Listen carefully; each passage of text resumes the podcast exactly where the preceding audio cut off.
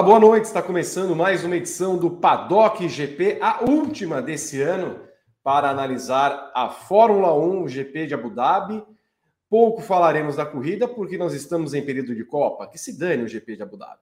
Enfim, não teve nada também de muito interessante. Max Verstappen venceu com a garantia do segundo lugar de Charles Leclerc e o vice-campeonato, Sérgio Pérez terminando na terceira colocação. Vamos falar sobre a corrida em si e o fim da temporada 2022 da principal categoria do automobilismo e apresentar também os indicados para as várias categorias do melhores do ano 2023. Você sabe que fazemos sempre eleição. Esse ano vamos cumprir a meta de todos fazermos o programa de traques, a Evelyn com um vestido longo, tal qual as grandes apresentadoras e vedetes da história brasileira. Eu sou o Vitor Martins e a Vedete Evelyn Guimarães está também no programa com o, o, o dançarino e croupier Gabriel Curti e Gabriel Carvalho, que é basicamente o nosso mestre de cerimônias, além de Rodrigo Berton, que é o nosso o nosso churrasco man, o barbecue man, né? Ele que é um, um cara explosivo. Você manda a sua mensagem para esse programa através das redes sociais, Facebook e YouTube. E eu quero que você participe sempre colaborando conosco, dando o share. Temos a foto dela? Aí. Se você acredita em vida após o amor, eu tenho certeza que você vai dar um like e compartilhar, dar o share nesse programa. Muito obrigado, share. Também temos a Share on Stone, ela que é uma mulher é, famosa, né? Famosa, então ela pede então o nosso share. Nós também pedimos outras atrizes, tipo a Cher On Menezes, é a próxima que o Berton vai pegar a foto e colocar nesse programa. Peço um comentário rápido, afinal o programa vai longe hoje, para abrir as, uh, as, as benesses desse programa. Começo com Gabriel Curti. Olá, Gabriel. Olá, Vi, olá, Eve, Gabo, Bertão, a nação paddock espalhada pelo Brasil e pelo mundo. Eu acabei de twittar que é um dos programas mais legais do ano, mas provavelmente é o, programa, é o programa mais legal do ano, porque, acima de tudo, estamos em Copa. Estamos no período de Copa, é Copa do Mundo, amigo. Então, nada pode ser ruim. Mas, além disso, é um programa para a gente analisar uma corrida, assim como outros 39 que fizemos essa temporada, no calendário de 40 corridas, mas também um balanço da temporada, que também é especial, e a apresentação dos melhores do ano, que é sempre um produto que eu trato com o maior carinho do mundo. Né? Eu cuido da nossa votação desde que eu entrei no Grande Prêmio, então tenho o maior carinho do mundo pelos melhores do ano. E hoje apresentaremos os, as 16 categorias, né, os finalistas nas 16 categorias, e vamos dar nossos votos também para o pessoal saber o que, que a gente achou dos finalistas, quem que a gente acha que deve ganhar, coisas do tipo. Muito bem. Eu não sei quais são os indicados das categorias. Apenas o Gabriel Berton, não sei se Gabriel Carvalho e Evelyn Guimarães sabem, sabe? A Evelyn sabe? Não o sei. Gabo sabe, o Gabo sabe. Então tá bom. Vamos Eu não sei. Eu apresentar totalmente no escuro. Também. É, quer dizer, alguns nomes, obviamente, a gente sabe que vão constar. É, mas a lista dos cinco para cada uma das categorias, 16 categorias, né? 16 categorias.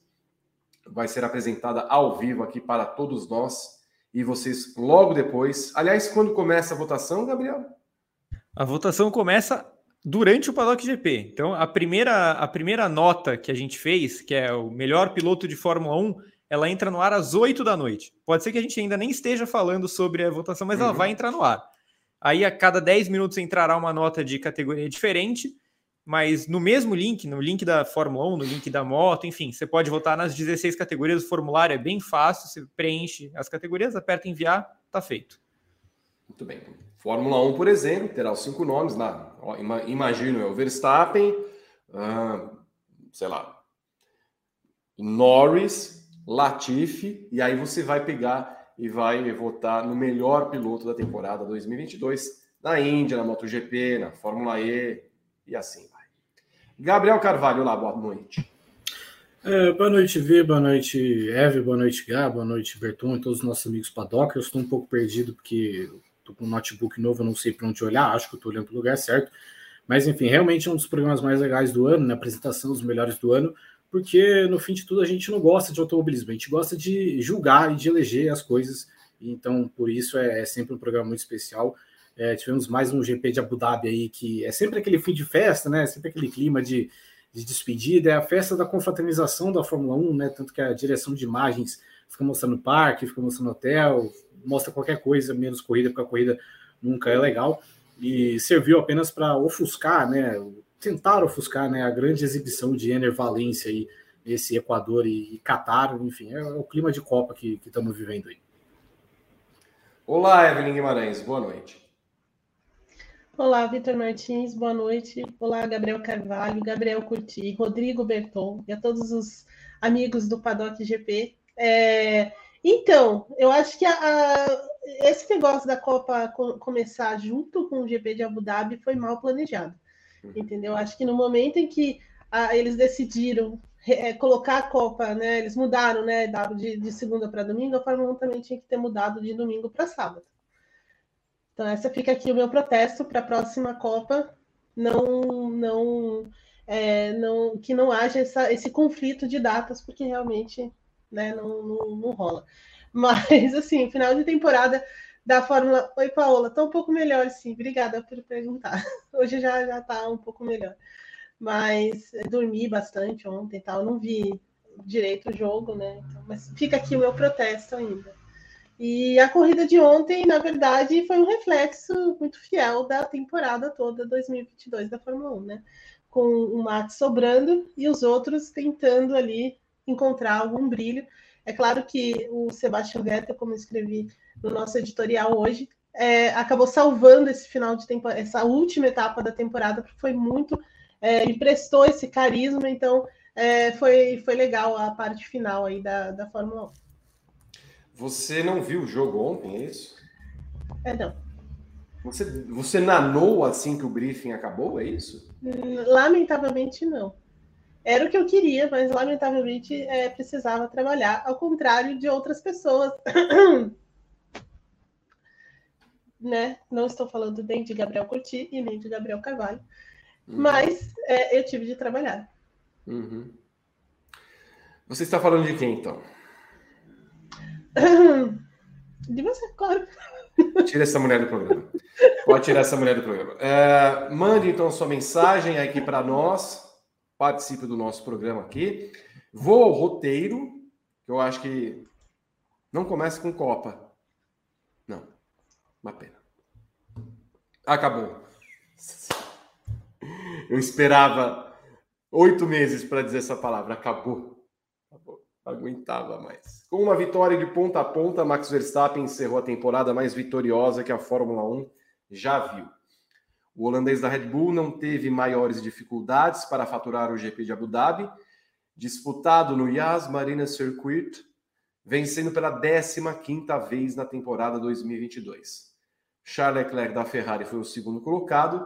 Na base da estratégia, o Monegasco conseguiu um resultado suficiente para se tornar vice-campeão mundial, coroando sua melhor temporada desde que estreou na Fórmula 1 em 2018.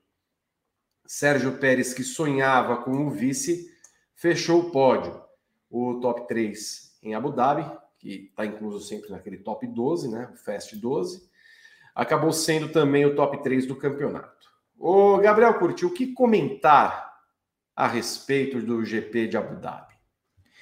Não, uh, primeiro comentário é que eu concordo plenamente com o que a Eve disse no comentário inicial dela e também no que ela escreveu no editorial. É uma corrida que reflete bastante o que foi a temporada, refletiu em termos de ordem de força, até porque a gente viu a Ferrari mais perto da Red Bull nessa corrida do que vinha sendo nessa reta final de temporada, então foi uma imagem mais fidedigna do que de fato aconteceu em 2022. A Ferrari não era tão inferior à Red Bull assim durante o ano. É, isso voltou a acontecer em Abu Dhabi. É, mais uma corrida impecável do Verstappen, mais um fim de semana impecável do Verstappen, o que aconteceu basicamente o ano inteiro também, então, nenhuma novidade aí. É...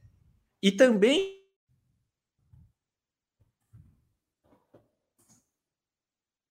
E aí eu falo sobre a Ferrari. Uhum. É, tá me ouvindo? É que foi, você fez. E também. Aí ficou uma pausa dramática, nós esperamos o e também. Aí você falou da Ferrari. Peraí, tá, tá melhor agora? Eu não sei o que aconteceu. Agora... Piscou o streamear de, do nada. Piscou. É. É, enfim, é, mas eu, eu, disse que também foi divertido ver o que não refletiu a temporada. E o que não refletiu a temporada? A Ferrari ganhou algo na estratégia. Né? Então, Charles Leclerc bateu o Sérgio Pérez na estratégia. É, eu só acho que não foi só na estratégia. É, o, Pérez tem, o Pérez também tem a parcela de culpa dele na, nessa perda do vice-campeonato, porque é, o nosso amigo ficou reclamando o tempo inteiro que o Verstappen não ajudou ele de fato, o Verstappen podia ter ajudado ele em Interlagos, eu concordo, não custava nada. Mesmo que ajudasse, ele perderia o campeonato, o vice-campeonato por um ponto, se o Verstappen tivesse cedido a posição para ele em Interlagos.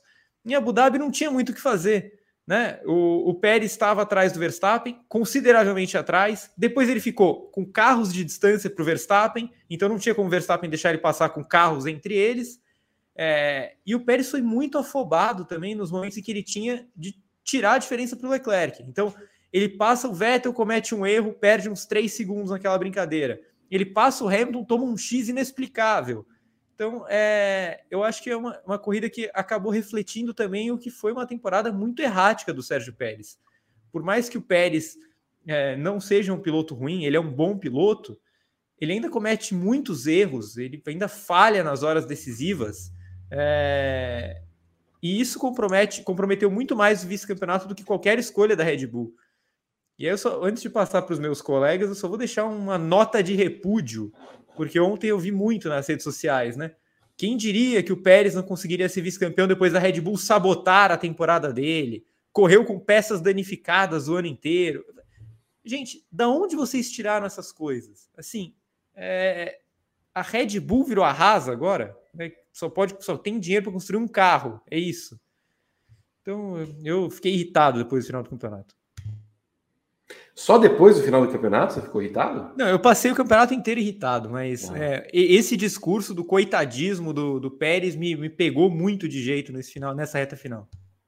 Eu fico imaginando também o Christian Horner e o Helmut Marko, né, reunidos numa sala Pode ser lá na Áustria, pode ser em Milton Keynes, né? Não, o que, que nós vamos fazer para sabotar o nosso mexicano? É o mesmo discurso, né? Quando tinha a, o Barrichello na Ferrari, né? Nossa, a Ferrari se reúne ali, o Jean Todt e o Ross Brown ficam lá.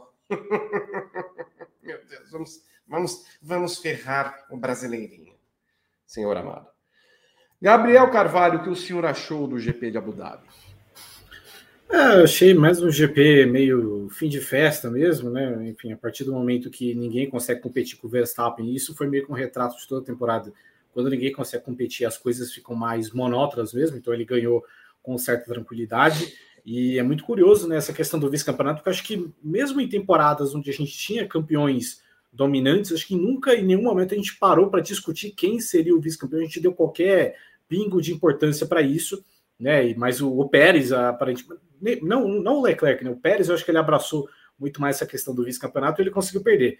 Né? Tem, tem esse fator, né? mas eu achei uma corrida bem, é, bem mediana mesmo. O Leclerc é, até elogiou a Ferrari, né? Porque, enfim, a Ferrari meio que acertou numa estratégia, mas também, mais uma vez, o, o maior responsável pelo Pérez não ser vice-campeão é o próprio Sérgio Pérez, né? É, é simplesmente é, enfim, é só ele não chegar em sétimo no GP do Brasil, é só ele não fazer essa temporada de altos e baixos dele, é só ele não deixar o Verstappen ganhar quando o Verstappen larga de 16, ele está largando em segundo. São por essas pequenas coisas, né? Então, é, enfim, acho que no fim é meio, é meio justo que o Leclerc é, seja segundo, porque ele é melhor piloto que o Pérez, ele fez temporada melhor que o Pérez, né? Mas o Pérez ele teve a faca e o queijo na mão o tempo inteiro, ele simplesmente não foi capaz de tirar desse carro, que é um dos melhores carros, honestamente, que a Fórmula 1 já viu. Né? O que a Red Bull fez esse ano foi algo simplesmente surreal. A gente está falando de um time que venceu 17 de 22 corridas.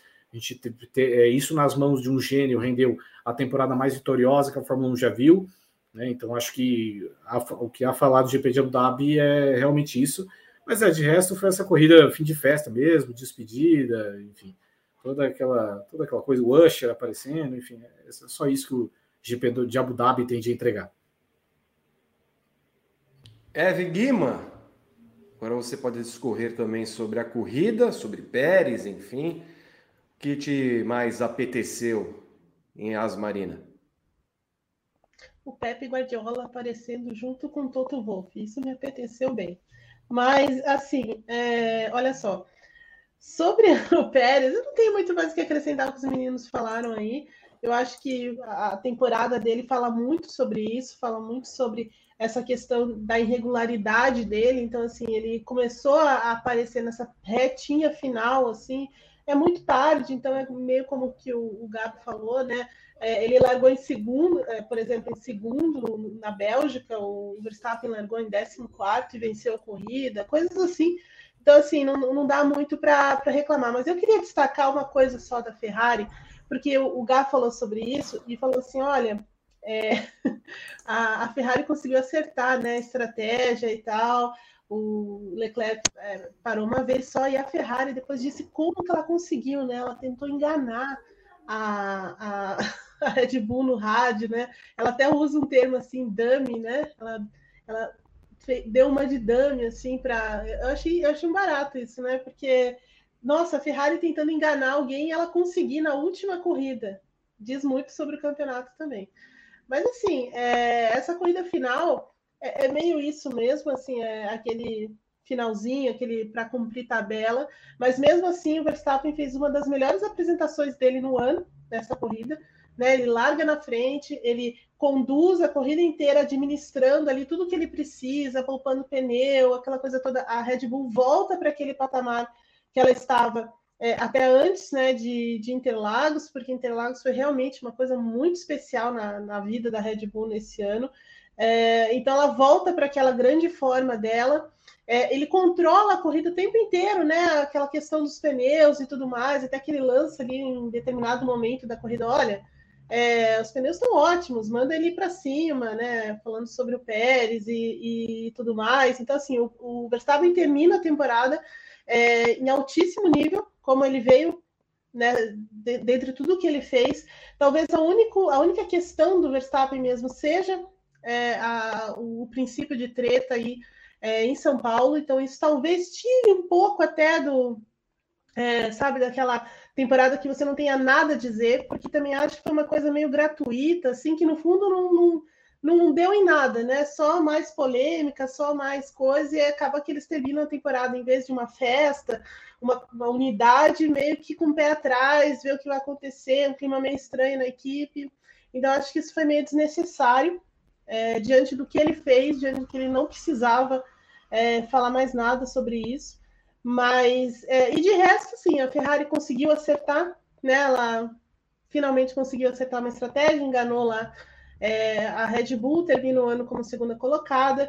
Não é exatamente aquilo que a gente esperava da Ferrari diante do começo da temporada, mas é um prêmiozinho de consolo aí, meio melancólico, mas um prêmiozinho de consolo para a Ferrari. A Mercedes se deu muito mal nesse final de semana, né? O carro não nem lembrou aquele carro de, de São Paulo, que diz muita coisa sobre o desenvolvimento da Mercedes e o quanto eles têm, têm de trabalho né, é, pela frente.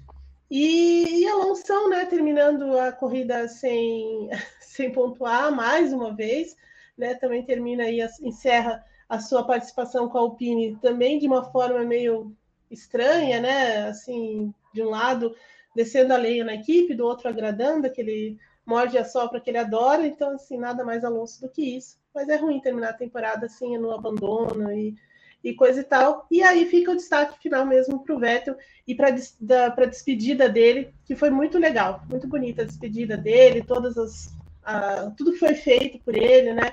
Até um abraço que ele dá no Hamilton antes da corrida, o fato do Alonso ir lá falar com ele antes da corrida. Então, são, foram cenas é, legais. Mas, assim, é, no fim das contas, eu acho que a Fórmula 1 está muito preparada para a saída do Vettel. Acho que vai sentir bastante falta dele. Evelyn, por algum acaso você está ouvindo o Araqueto? Não. Mas para mim não, tá, não, não tem problema. Agora eu vi o recadinho aqui. Mas eu Porque está tentar. pipoca o seu microfone. É, eu vou trocar. Eu vou trocar. Vai trocar o quê, Evelyn? Você tem quantos microfones? Na verdade, Você é o atraí de Patrese por alguma algum? Você na verdade, eu tenho três, na verdade, eu tenho três microfones, viu? É, são, tom, são todos de ouro? Não. Não. Então tá bom. É aquele o último que. Não, eu tô com o melhor deles, né? Mas assim, eu posso trocar por Hum, outro. eu não, ele não parece hoje tão melhor, tá? Olha, Vitor Martins, a gente pode começar uma discussão sobre o. que Ah lá, você vai reclamar o quê agora? Mais uma reclamação, mais uma reclamação de fim de ano dessa senhora. É por isso, é por isso que com 500 likes nós vamos contar mais uma história de Evelyn Guimarães. Aí está a Thaíde Patrese, isso. jovem, Sim. né? O Berton, Sim. o- me fale sobre a Thaíde Patrese, como é que ele está?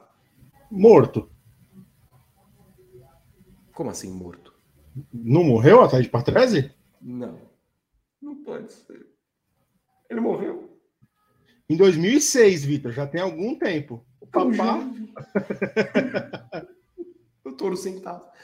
Escuta, Berton, traz as mensagens para o nosso. Aproveita que está aqui, traz as mensagens do nosso público, que eu já vou continuar, porque temos para falar da Ferrari ainda. Tem, tem um monte de coisa. O, o André Kruger mandou cinco reais, não mandou mensagem. Rafael Batista mandou cinco reais. Victor, uma dúvida.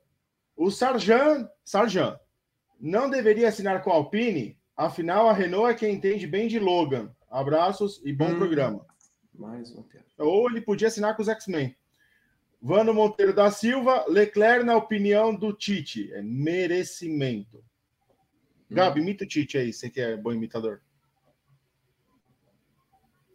Ah, eu não. É uma imitação que eu queria muito fazer, mas eu não, ainda não, não fiz um estudo apropriado para saber. Eu sei que assim você tem que ter um tom meio gaúcho assim que você eleva o, o seu tom de voz um pouco mais, mas eu ainda não, não sou bem apropriado para fazer.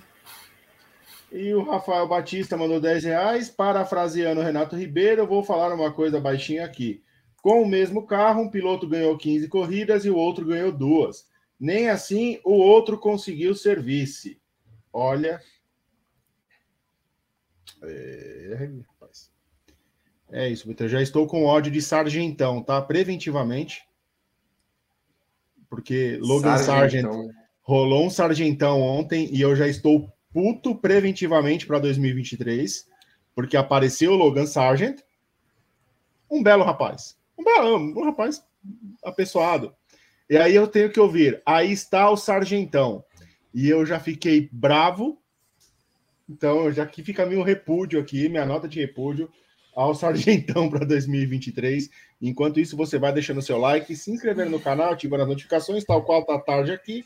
E aquele negócio de sempre lá. Deixa like, gente. Tem só 130 likes. Um view, um like.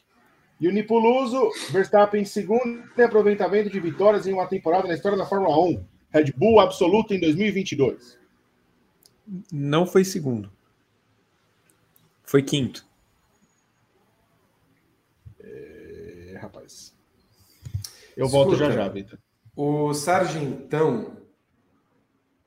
Eu não aguento mais. Ainda bem que serão três meses de colírio para os meus ouvidos. Ai, meu Deus. Ô, Gabriel, me fala se há tempo. Agora não, vou fazer agora. Pera- Aliás, antes de mais nada, deixa eu ver. Evelyn, tudo ok com o seu som? E aí, vocês estão me ouvindo normal? Tá picotando? Tá Tá picotando. picotando? Tá picotando. Deve ser o StreamYard, Jev. Ah lá, StreamYard. Vou sair e entrar. Isso. Se você não conseguir entrar, nós vamos. O programa cai o roteiro. E aí nós vamos passar o programa falando de você, tá? Minha teteia. Não, não, não, não, isso não é justo, isso não é justo. Volta, teteia. Volta. Bom, então fazer, fazerei eu, fazerei a pergunta. A temporada, o final de temporada, Gabriel Curti, serve para indicar alguma coisa sobre 2023? Ah, serve. Eu acho que algumas coisas ficam de, de parâmetro para 2023. Eu acho que a gente vai ter uma Red Bull é, ainda em viés de alta, porque a sensação que eu tive é que a Red Bull continuou crescendo durante o campeonato. E sim, é verdade, ela vai ter uma limitação considerável de túnel de vento por causa do estouro do teto de gastos, por causa do título dos construtores, mas a, Re- a Red Bull sai de um patamar muito elevado já, né? E Ela vai continuar evoluindo esse carro num regulamento que é basicamente o mesmo de 2022. É, acho que a Ferrari pode ter alguma esperança também de, de incomodar mais no ano que vem, porque a Ferrari tinha um carro muito bom esse ano e passou a primeira metade inteira do campeonato num nível muito próximo da Red Bull. Às vezes melhor, às vezes pior, mas sempre num nível muito próximo em termos de performance. Considerando que a Ferrari largou o carro de 2022, né, F175, é, sete corridas atrás, quer dizer que ela está evoluindo há muito tempo o carro do ano que vem. E isso pode ser um bom sinal, pode significar a Ferrari de novo. Eu, eu não descarto, por exemplo, a Ferrari chegar na pré-temporada do ano que vem de novo como a mais rápida. Eu acho que a gente pode acabar vendo isso. É... A Mercedes. A Mercedes é, é para mim, a Mercedes é meio que uma incógnita, porque ao mesmo tempo em que eu vejo a Mercedes evoluindo, e na verdade, assim, vamos ser sinceros, a Mercedes evoluiu a olhos vistos do, em relação à pré-temporada. Não é suficiente, porém, para ela ser considerada uma, uma postulante ao título ainda, esse carro que fechou o campeonato. Agora, é, ela mostrou nas pistas de altitude, que são pistas de exceção, uma performance muito forte. Então eu estou muito curioso para saber o caminho que a Mercedes vai seguir. Né? O que eles indicaram até agora é que eles vão radicalizar mesmo nesse carro novo, que eles vão buscar caminhos muito diferentes. É... E eu, sinceramente, acho que Abu Dhabi meio que serviu para confirmar essa ideia que a Mercedes já tinha porque é uma pista mais padrão, é uma coisa, é uma pista que combina muito mais com o resto do calendário do que Interlagos e, e Hermanos Rodrigues. Então, é, a Mercedes fecha o campeonato, o retrato da Mercedes final do campeonato é a Abu Dhabi, né? Que tinha um ritmo de corrida decente, mas ainda um ritmo de classificação bem mais lento do que é, do que principalmente a Red Bull. Então, eu acho que a Mercedes vai vir realmente com, com coisas mais radicais. E no, no pelotão intermediário, só para não deixar de falar, acho que Alpine, McLaren e Aston Martin vão partir de patamares parecidos no ano que vem. Eu, eu começo a acreditar que a Aston Martin vai estar num patamar parecido com das outras duas, porque tem investimento muito alto, tem um orçamento muito, muito, muito bom, tem ótimos profissionais trabalhando lá, e a Aston Martin já fechou o ano é, com desempenhos em corrida pelo menos do nível de Alpine e McLaren. Falta aquele pontinho na classificação. Então eu acho que a gente pode começar a temporada com uma, essa briga pela quarta força completamente aberta. Gabriel Carvalho, como é que você vê 2023 com base no que vimos, pelo menos nas últimas etapas, sobretudo Abu Dhabi? É, eu acho que Abu Dhabi talvez seja meio que um choque de realidade, né, para quem espera as coisas mais equilibradas, porque é uma pista que talvez tenha as condições mais normais, né? não tem diferenças de altitude, por exemplo, como São Paulo apresentou, e foi São Paulo que praticamente da segunda metade aí da, da Fórmula 1 foi a única corrida que teve um vencedor diferente da Red Bull. Mas, de qualquer forma, acho que o que a gente pode se apoiar é justamente nisso, numa Ferrari que há um bom tempo largou o desenvolvimento desse carro, do, do carro de 2022, né, já projetando, quem sabe, 2023. Os acertos que a Mercedes pode fazer em um carro que deu um certo salto na segunda metade, né? A gente tem que lembrar que o conceito vai ter que ser meio que repetido, né? Não tem como você eliminar esse carro e fazer algo é, do nada, né? ainda mais de, uma, um regulamento novo que mudou, né? Um conceito todo novo aerodinâmico e ver como que a Red Bull vai se comportar depois da questão da, da limitação orçamentária, né? Limitação orçamentária não, né? Mas a limitação de, é, de desenvolvimento aerodinâmico que ela pode ter com a questão do túnel de vento, né? Tudo que a Red Bull vai ter que fazer no que vem vai ter que ser na pista e é, depois dos primeiros resultados, né? Então é ver como cada um vai carregar de um ano para outro. Né? Eu imagino que vai ser um pouco mais equilibrado, né? Mas enfim, é difícil também a gente pensar e propor coisas novas sem saber exatamente, sem ver ainda o carro lançado, novidade que pode ter e etc. Vamos ver se Evelyn Guimarães está entre nós sem pipoca. Sem pipoca. Não tá pipocando. Não. É. Beleza.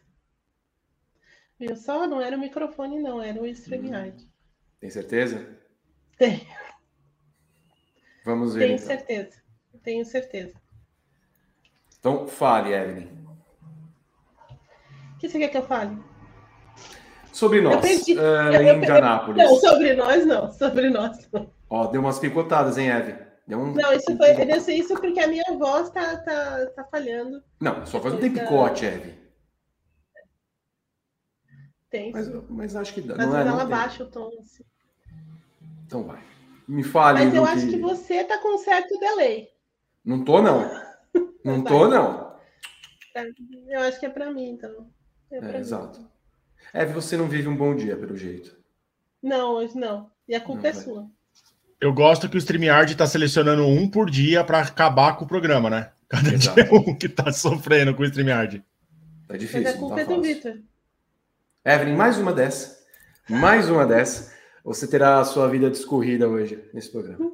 Ok? Eu pensei, eu pensei que você ia dizer que eu tava que nem o Gasly, assim, já na berlinda dos pontos. É isso? Olha, Evelyn, você- na minha carteira imaginária, você já estourou todos os pontos. Ah, não estourei, não. Não estourei, não. Não, O que você senhor. me fez em Interlagos está guardado, tá bom? Não, senhor. Não, senhor. Isso, isso tá num outro patamar. Entendeu? Sei. Isso tá em outro caderno. Tá em outro caderno. Fale então para mim sobre 2023 com base em 2022. Tá certo. Bom, é, eu acho que a Red Bull já parte de um, de um, como os meninos falaram também, né, de um patamar muito alto, é, depois de tudo que ela fez nesse ano. Então, assim, ela tem um carro que tem um projeto diferente das suas concorrentes, né? Então, eles, eles é, foram numa, numa linha de- diferente de, de buscar velocidade de reta, é, sabe? Eles, eles trabalharam bem essa questão do, do cuidado com os pneus. Então, assim, foram os dois principais pontos da Red Bull ao longo do ano. E, e um carro que depois eles conseguiram deixar bastante versátil. Então, eles conseguiram é, rapidamente é, achar um acerto ideal, achar uma configuração mais competitiva em pistas que é, não era é, assim, não tinham muito é, como se adaptar. Né? Então, assim, ah, pistas que não tinham tanto, pistas de rua, por exemplo, é, que não tinham tanta, tanta reta, coisas nesse sentido. Então, eles foram conseguindo adaptar esse carro, desenvolvendo ao longo do ano, é, de forma bastante competente, né, sob a direção do, do Adrian Newey. Então, muita gente também começou a copiar as pequenas soluções que a Red Bull fez ao longo, ao longo do ano, né? Então, aí, até no final do, de semana, o Christian Horner falou que ele não, eles não esperam cópias, né, do RB18, mas que eles sabem que existem algumas coisinhas que já foram surrupiadas aí por outras equipes, porque a, a Red Bull chegou num, num, ela conseguiu equilibrar esse carro, dando é, ao mesmo tempo em que ela neutralizou o PowerPoint muito antes das, outros, das outras equipes, e ao mesmo tempo o carro tinha velocidade, é, o carro não desgastava tanto os pneus, eles conseguiam trabalhar melhor. É só uma faixa de temperatura mesmo que eles têm problemas. Então, assim, ela parte de uma de um, de um lugar muito, de uma posição muito forte para o ano que vem. É, não acho que eles vão recuar ou fazer coisas diferentes. É, o, o, túnel de vento, né? Como eles vão ter 10% a menos de tempo, talvez tenha alguma, alguma, algum reflexo é, em novas peças e coisas assim. Mas não acho que vai ser tão decisivo assim.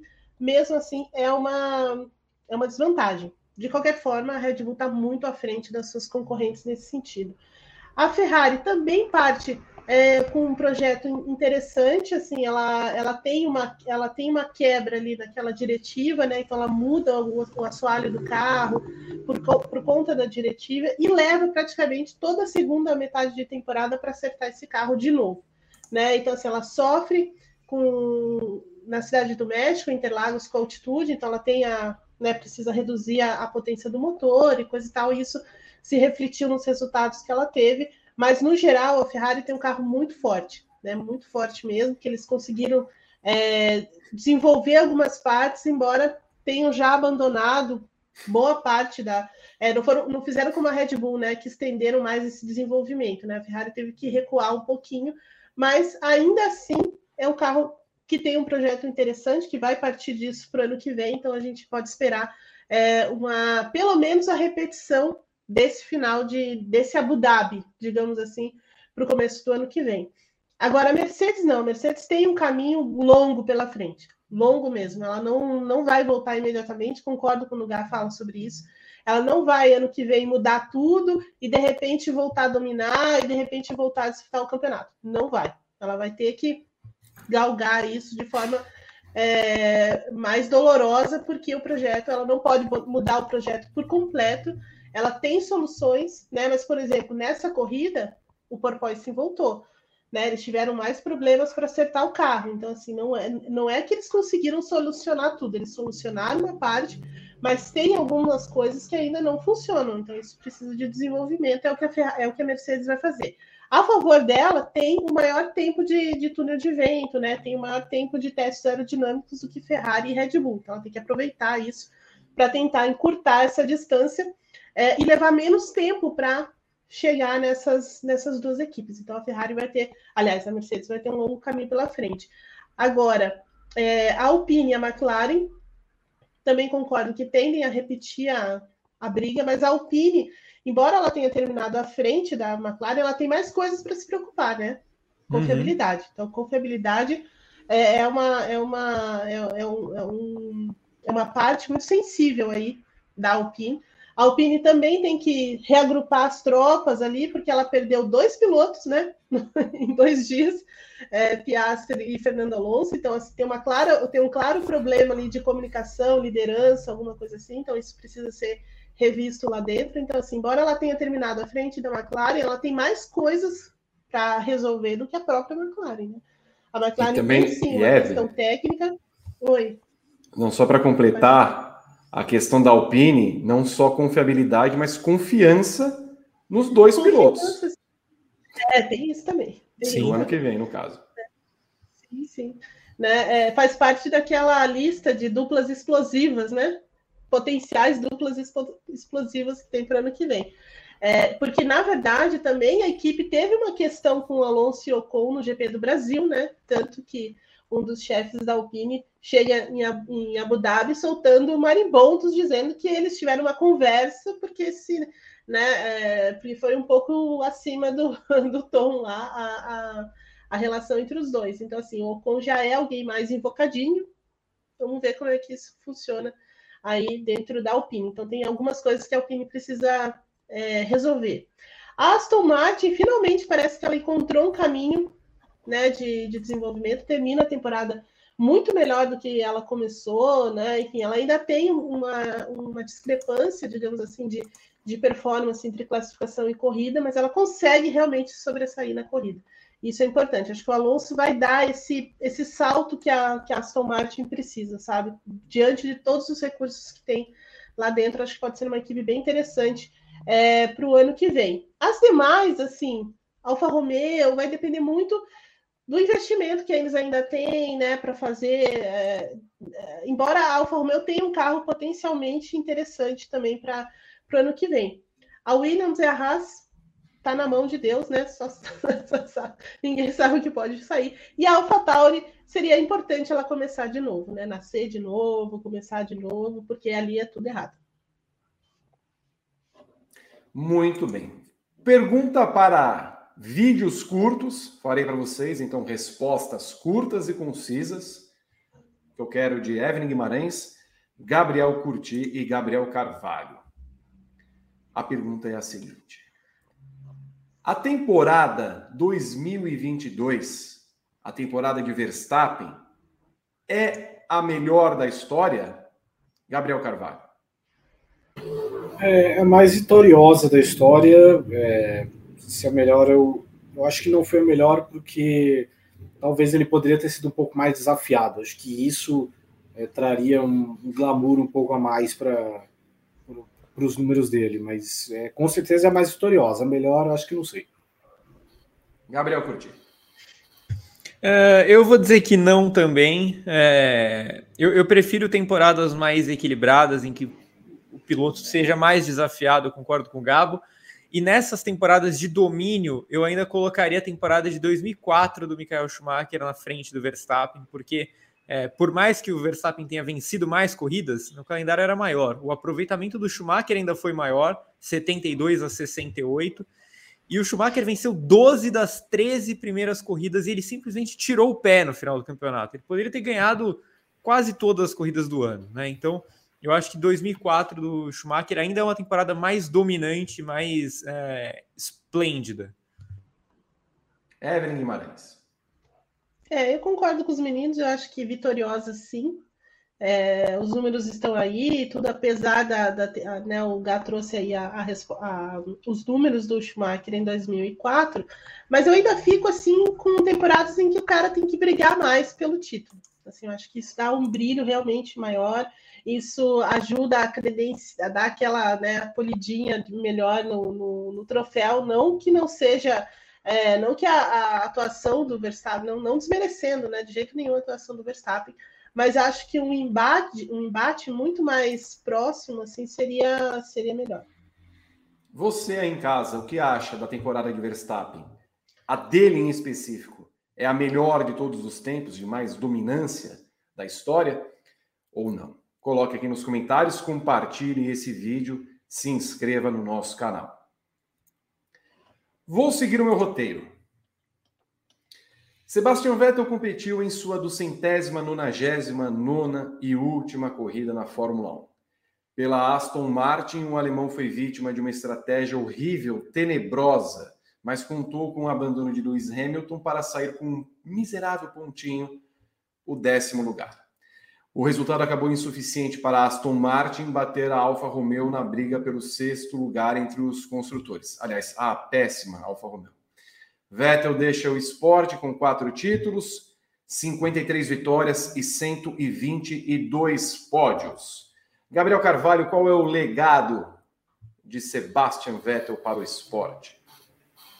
Acho que o Vettel é, deixa um legado incrível, né? Acho que é um piloto que teve uma carreira é muito curioso, né? Acho que não lembro de um piloto na Fórmula 1 que teve um início tão bombástico como foi o do Vettel, né? Aos 25 anos, o Vettel talvez fosse o grande esportista do, do mundo naquele momento, né? Empilhou títulos com a Red Bull, né? Então, acho que ele vai dar sempre o legado assim de um cara precoce que atingiu esportivamente, né? um cara precoce que atingiu muita coisa muito rápido, né? E que acho que vai ser sempre lembrado, colocado entre os grandes por causa disso. E além, é claro, de, de todo de, dessa mudança de, de postura dele nos últimos anos, né? De é, ele sempre foi um cara muito inteligente, né? Independente de vários momentos da, da carreira dele, ele ter sido mostrado um cara, é, um cara bem mimado, um cara bem é, mala, né? Bem, é, enfim, com um ego muito grande, mas ele sempre foi um cara muito inteligente, ele sempre foi um, cara, um personagem muito interessante.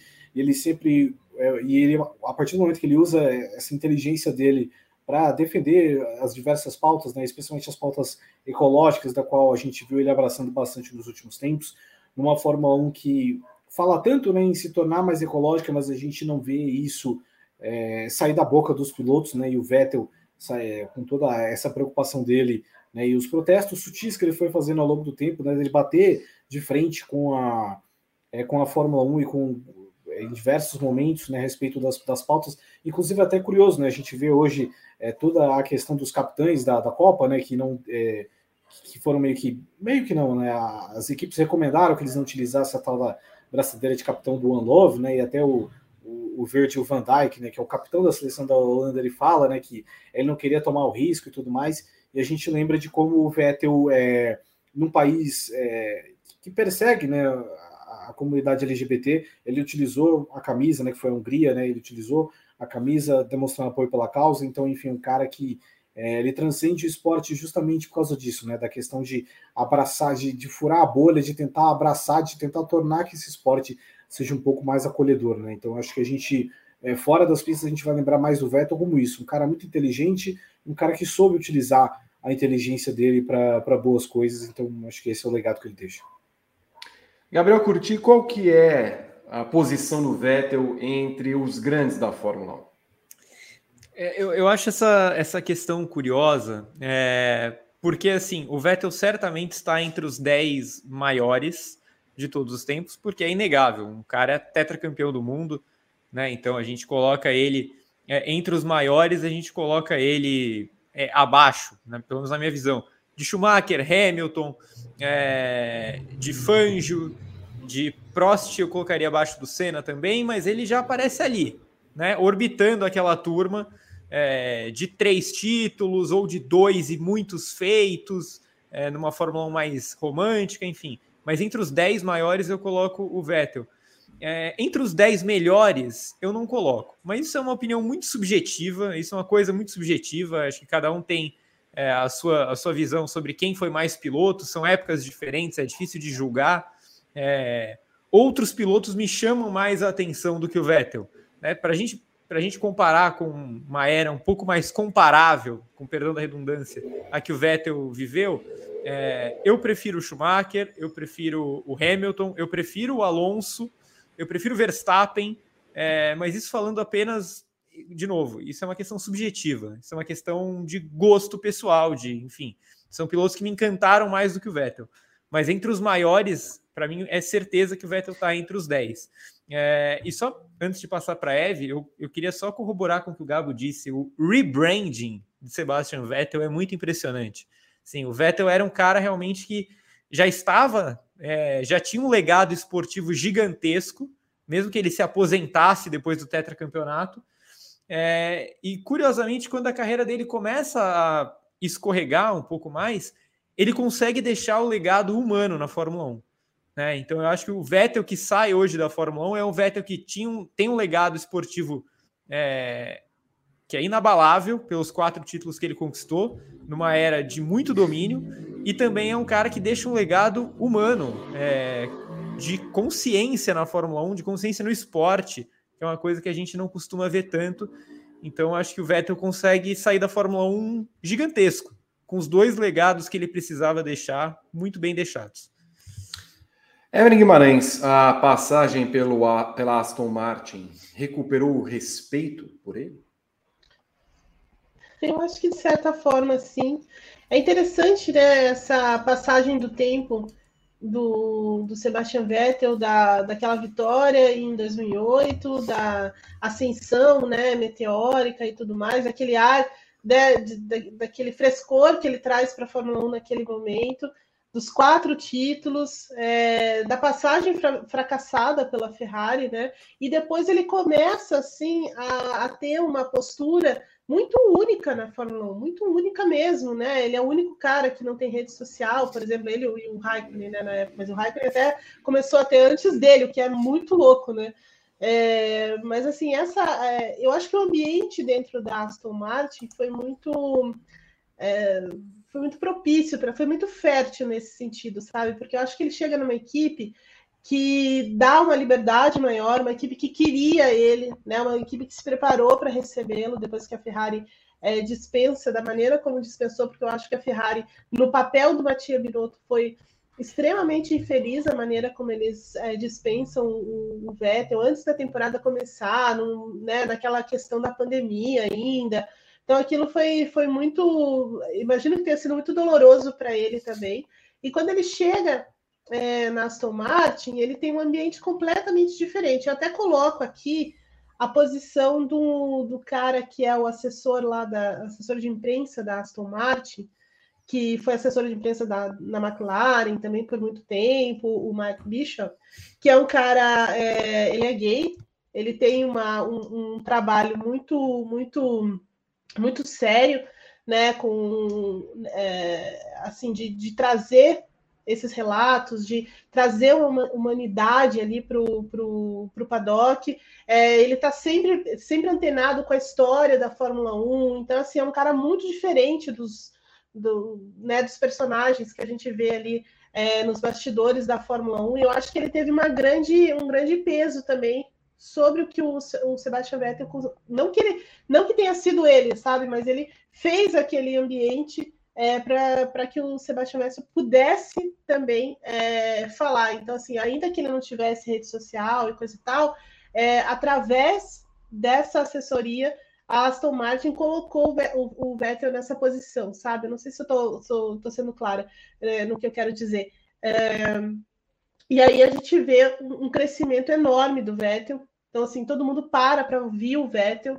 Né? O Vettel é o cara que fala na GPDA e todo mundo ouve o que ele está falando, é o cara que faz as manifestações né, na Hungria, é, no Catar, no, no, né, em outras. É, na Arábia Saudita, né? Então, assim, é uma pessoa que se torna muito maior do que, do que, do que aquilo ali. Eu acho que isso tem muito a ver também com o ambiente que ele encontrou na Aston Martin. Obviamente, ele sempre foi muito inteligente, ele sempre foi é uma pessoa é, até consci muito consciente do papel dele, mas acho que isso ficou ainda mais claro. É como se, mal comparando, é como, se, é como o que aconteceu com o Hamilton, né? Então, assim, aquela, aquela, toda aquela questão envolvendo o George Floyd em 2020 e tal, o próprio Hamilton fala sobre isso, quanto isso abriu os olhos dele e transformou, né, um, um boa parte da, da, da, consciência que ele tem, eu acho que isso também pode ter acontecido com o Vettel nessa transição, sabe? De encontrar um, um lugar em que ele pode falar abertamente sobre isso, em que ele pode se expressar, em que não tem tanta.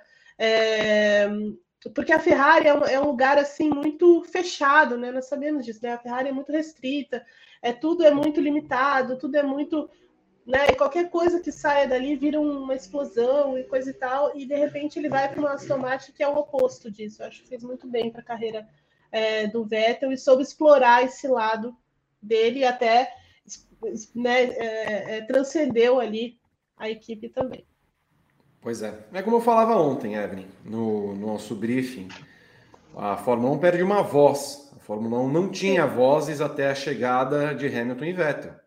Né? Você tinha Sim. esportistas que é, faziam o seu papel, que continuam fazendo o seu papel, e, mas que são ocos, em sua grande maioria, é. porque não, não, não passavam nada além daquela visão que eles tinham de meras corridas de carros. Né? Então, é, da mesma forma em que é, a pandemia trouxe Vettel e Hamilton em evidência, e também os casos de George Floyd, o racismo, o Hamilton será a única figura negra, preta, basicamente do paddock, né? Em termos de evidência. Mas aí a gente vê também coisas em outra direção, como Daniel Ricardo, por exemplo, caiu no nosso conceito justamente porque ele é um pateta, né? Ele é um, um ser meramente um clown, né? Ele fica dando risada, ele é E se orgulha de ser, inclusive. E se orgulha de ser é. uma pessoa absolutamente oca, uma pessoa desprezível no sentido de que não passa nada além daquilo, não está preocupada nada além de ser um piloto de carro de corridas.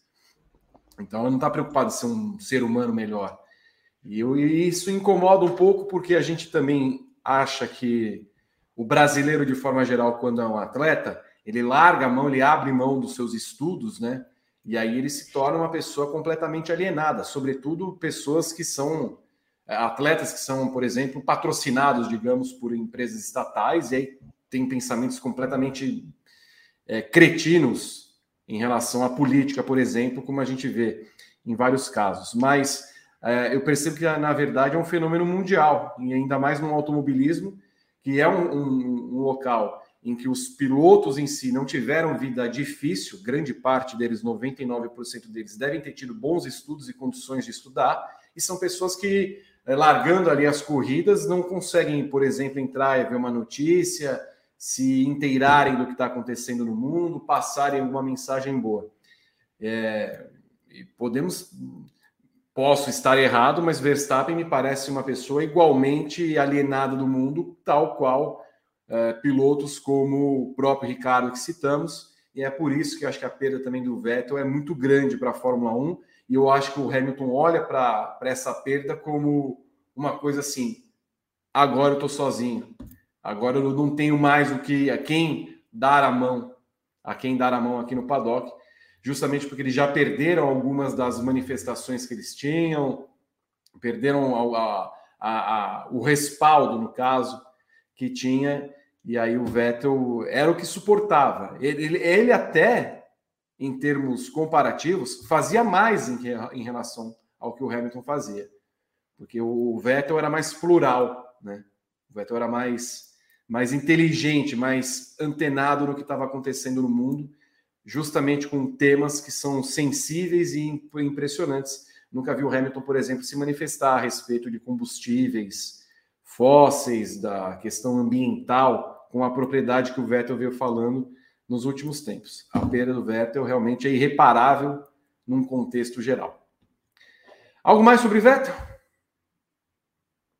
Posso seguir em frente? Não, pode. Muito bem.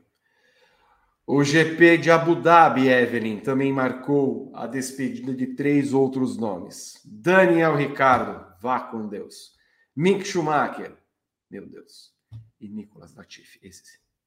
O australiano da, da, McLaren se despediu com um nono lugar, inclusive ficando à frente de Vettel na classificação final.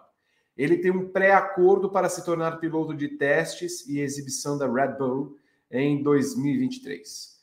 Já o alemão da Haas teve a saída confirmada antes do GP de Abu Dhabi. Ficou triste, coitado, decepcionado. Será trocado por Nico Hülkenberg no ano que vem. A possibilidade de virar piloto de testes em 2023 pela Mercedes. Nicolas Latifi, para minha tristeza, não teve o seu futuro confirmado na Fórmula 1 e eu não sei o porquê. Não consegui entender como as demais equipes não observaram o talento nato de Lala mas confirmou que recebeu proposta. Ele recebeu as propostas. Imagino a Ganassi, todo mundo. Opa, está disponível aí, lá, lá, venha, eu quero você aqui em 2023. Gabriel Carvalho, o que esperar de Ricardo, Schumacher e Latifi? O Ricardo, é, acho que ele não quer admitir, né? Mas acho que acabou meio que a jornada dele na Fórmula 1. Né? É difícil de imaginar que um piloto aos 34. Ah, beleza, o Huckenberg voltou, mas é porque o Huckenberg é um cara sem. É, um cara sem, sem a grife, né? Não queria, não, desse, não, não, fez questão de, de estar em um lugar importante, né? Ele queria voltar a participar. A Haas ofereceu, ele estava lá, né? E acho que se a Haas tivesse oferecido para o Ricardo, o Ricardo recusaria, né? E o Ricardo ele quer voltar para o grid para andar num, num carro relevante, né? Senão ele nem teria saído. Acho que provavelmente ele teria recebido outras propostas. Então, por mais que ele não queira admitir, eu acho que foi o fim da carreira dele na Fórmula 1. Não vejo por que uma equipe é, agora, uma equipe relevante, buscaria um cara de 34 anos parado, né? Mas, enfim, pode acontecer se ele mudar a mentalidade dele, né? Se a Williams vier daqui um, dois anos, se a Haas, a própria Haas quiser oferecer, mas enfim, tanto que ele pegou aí uma. Né, ainda não foi oficializado, né? Mas ele tem tudo para se tornar piloto de exibição da Red Bull tá? Não é ficar fazendo simulador, não. Ele vai fazer a mesma coisa que o Gutierrez faz na Mercedes, que é ficar quando tem aquelas fanfest da Fórmula 1 e traz carro antigo, tal, não sei o que, carro de 2016, é isso que o Ricardo vai fazer, né? Ele não vai ficar fazendo tempo de simulador, não. É, enfim, mas é uma pena, né? Que é um cara que decaiu tanto, é, tão rápido ao ponto de já ficar fora do grid. É, quanto ao Mick Schumacher, acho que tem uma porta, quem sabe, para ele voltar. Né? Eu, acho, eu gostaria de ver o Mick Schumacher de novo na Fórmula 1 em uma equipe que queira que ele esteja lá. Eu acho que a Haas nunca quis ter o Mick Schumacher, né? A Haas sempre deixou ele lá por uma exigência da Ferrari, né, para manter a boa relação entre as duas partes, mas a partir do momento que o a partir do momento que ele não tem mais essa relação com a Ferrari, não tinha mais motivo para segurá-los, mas acho que ainda é um cara requisitado, é um cara que, enfim, ainda, ainda quero ver ele num ambiente um pouquinho melhor para ele tentar se desenvolver. E o Nicolas Latifi, enfim, é, encerra uma passagem aí que é, que não deveria nem ter começado, mas legal que ele já aceitou pelo menos o, o destino, né? ele já está aberto a fazer coisas novas, não vai ficar nessa de ah, é não sei o que, piloto de teste, acho que vai ter um, no futuro. Não, deixa para lá. O Latifi já tem quase 30 anos e tudo mais. E é um negócio muito legal que eu acho assim, eu acho as três saídas muito justas, mas eu gosto sempre do, do argumento do ele é uma boa pessoa, ele é um cara gente boa, né? Tipo, ah, o Latifi é gente boa, o Schumacher é gente boa. Pô, mas que obrigação dele ser uma boa pessoa, né? Enfim, não vai fazer muita falta não para 2023. Eu entendi bem ou você falou que a jornada de Nicolas Latifi não deveria nem ter começado?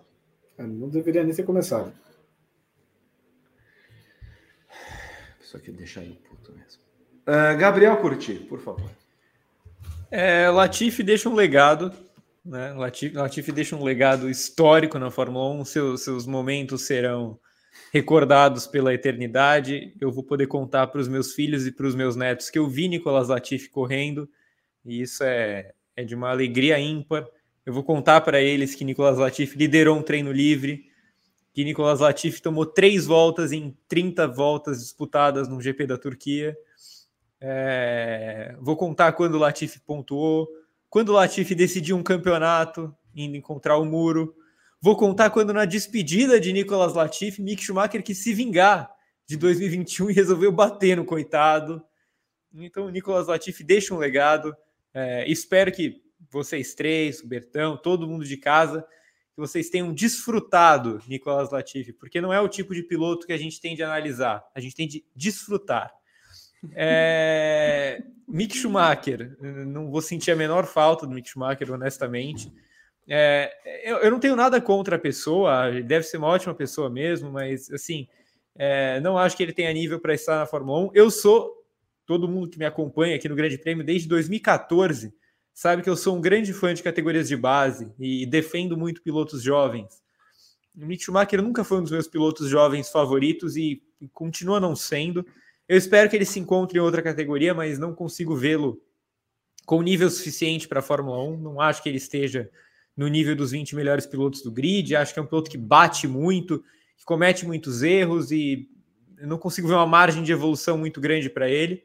É, e o Daniel Ricardo é assim, é quando o Daniel Ricardo era estava no auge dele, é, é era meio ruim, porque eu, eu achava ele um pouco superestimado. Eu sempre achei ele bom piloto, mas às vezes eu achava que exageravam um pouco quando colocavam ele na primeira prateleira dos pilotos da Fórmula 1. Nunca achei que ele esteve na primeira, na primeira prateleira, mas é inegável que ele teve momentos muito bons na Fórmula 1. A temporada 2014 do Daniel Ricardo é excelente.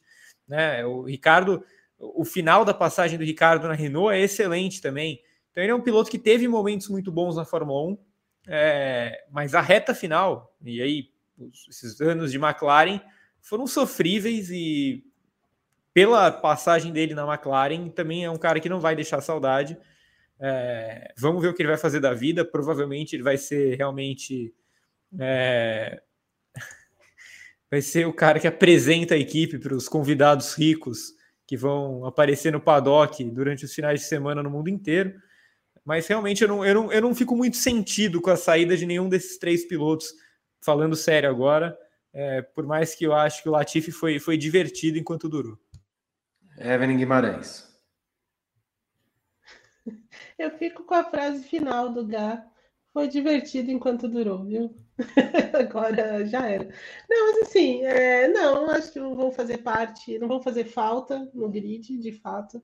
É, especialmente Latifi e Mick Schumacher. Acho que nenhum dos dois tem. É, tecnicamente, nenhum dos dois é, sabe tem qualidade técnica para tá, ser piloto de Fórmula 1 né? Jamais seria se fosse uma coisa é, certinha ali, uma escolha baseada na técnica, né? Jamais eles seriam pilotos de Fórmula 1, então não vão, não vão fazer falta. O Mick Schumacher quebrou literalmente a equipe dele, né? Então, assim, já era suficiente para mandar embora. É, depois que descobrimos lá em Interlagos que a mãe, a assessora, o cachorro, o papagaio, todo mundo dava pitaco lá dentro da equipe, eu também já teria mandado embora há muito tempo, então assim é, é mais do que, do que justa a saída do, do Mick Schumacher, né? É, o Lala só emprestava mesmo o dinheiro e o carisma, então assim, aí é um problema da Williams ficar sem dinheiro, né?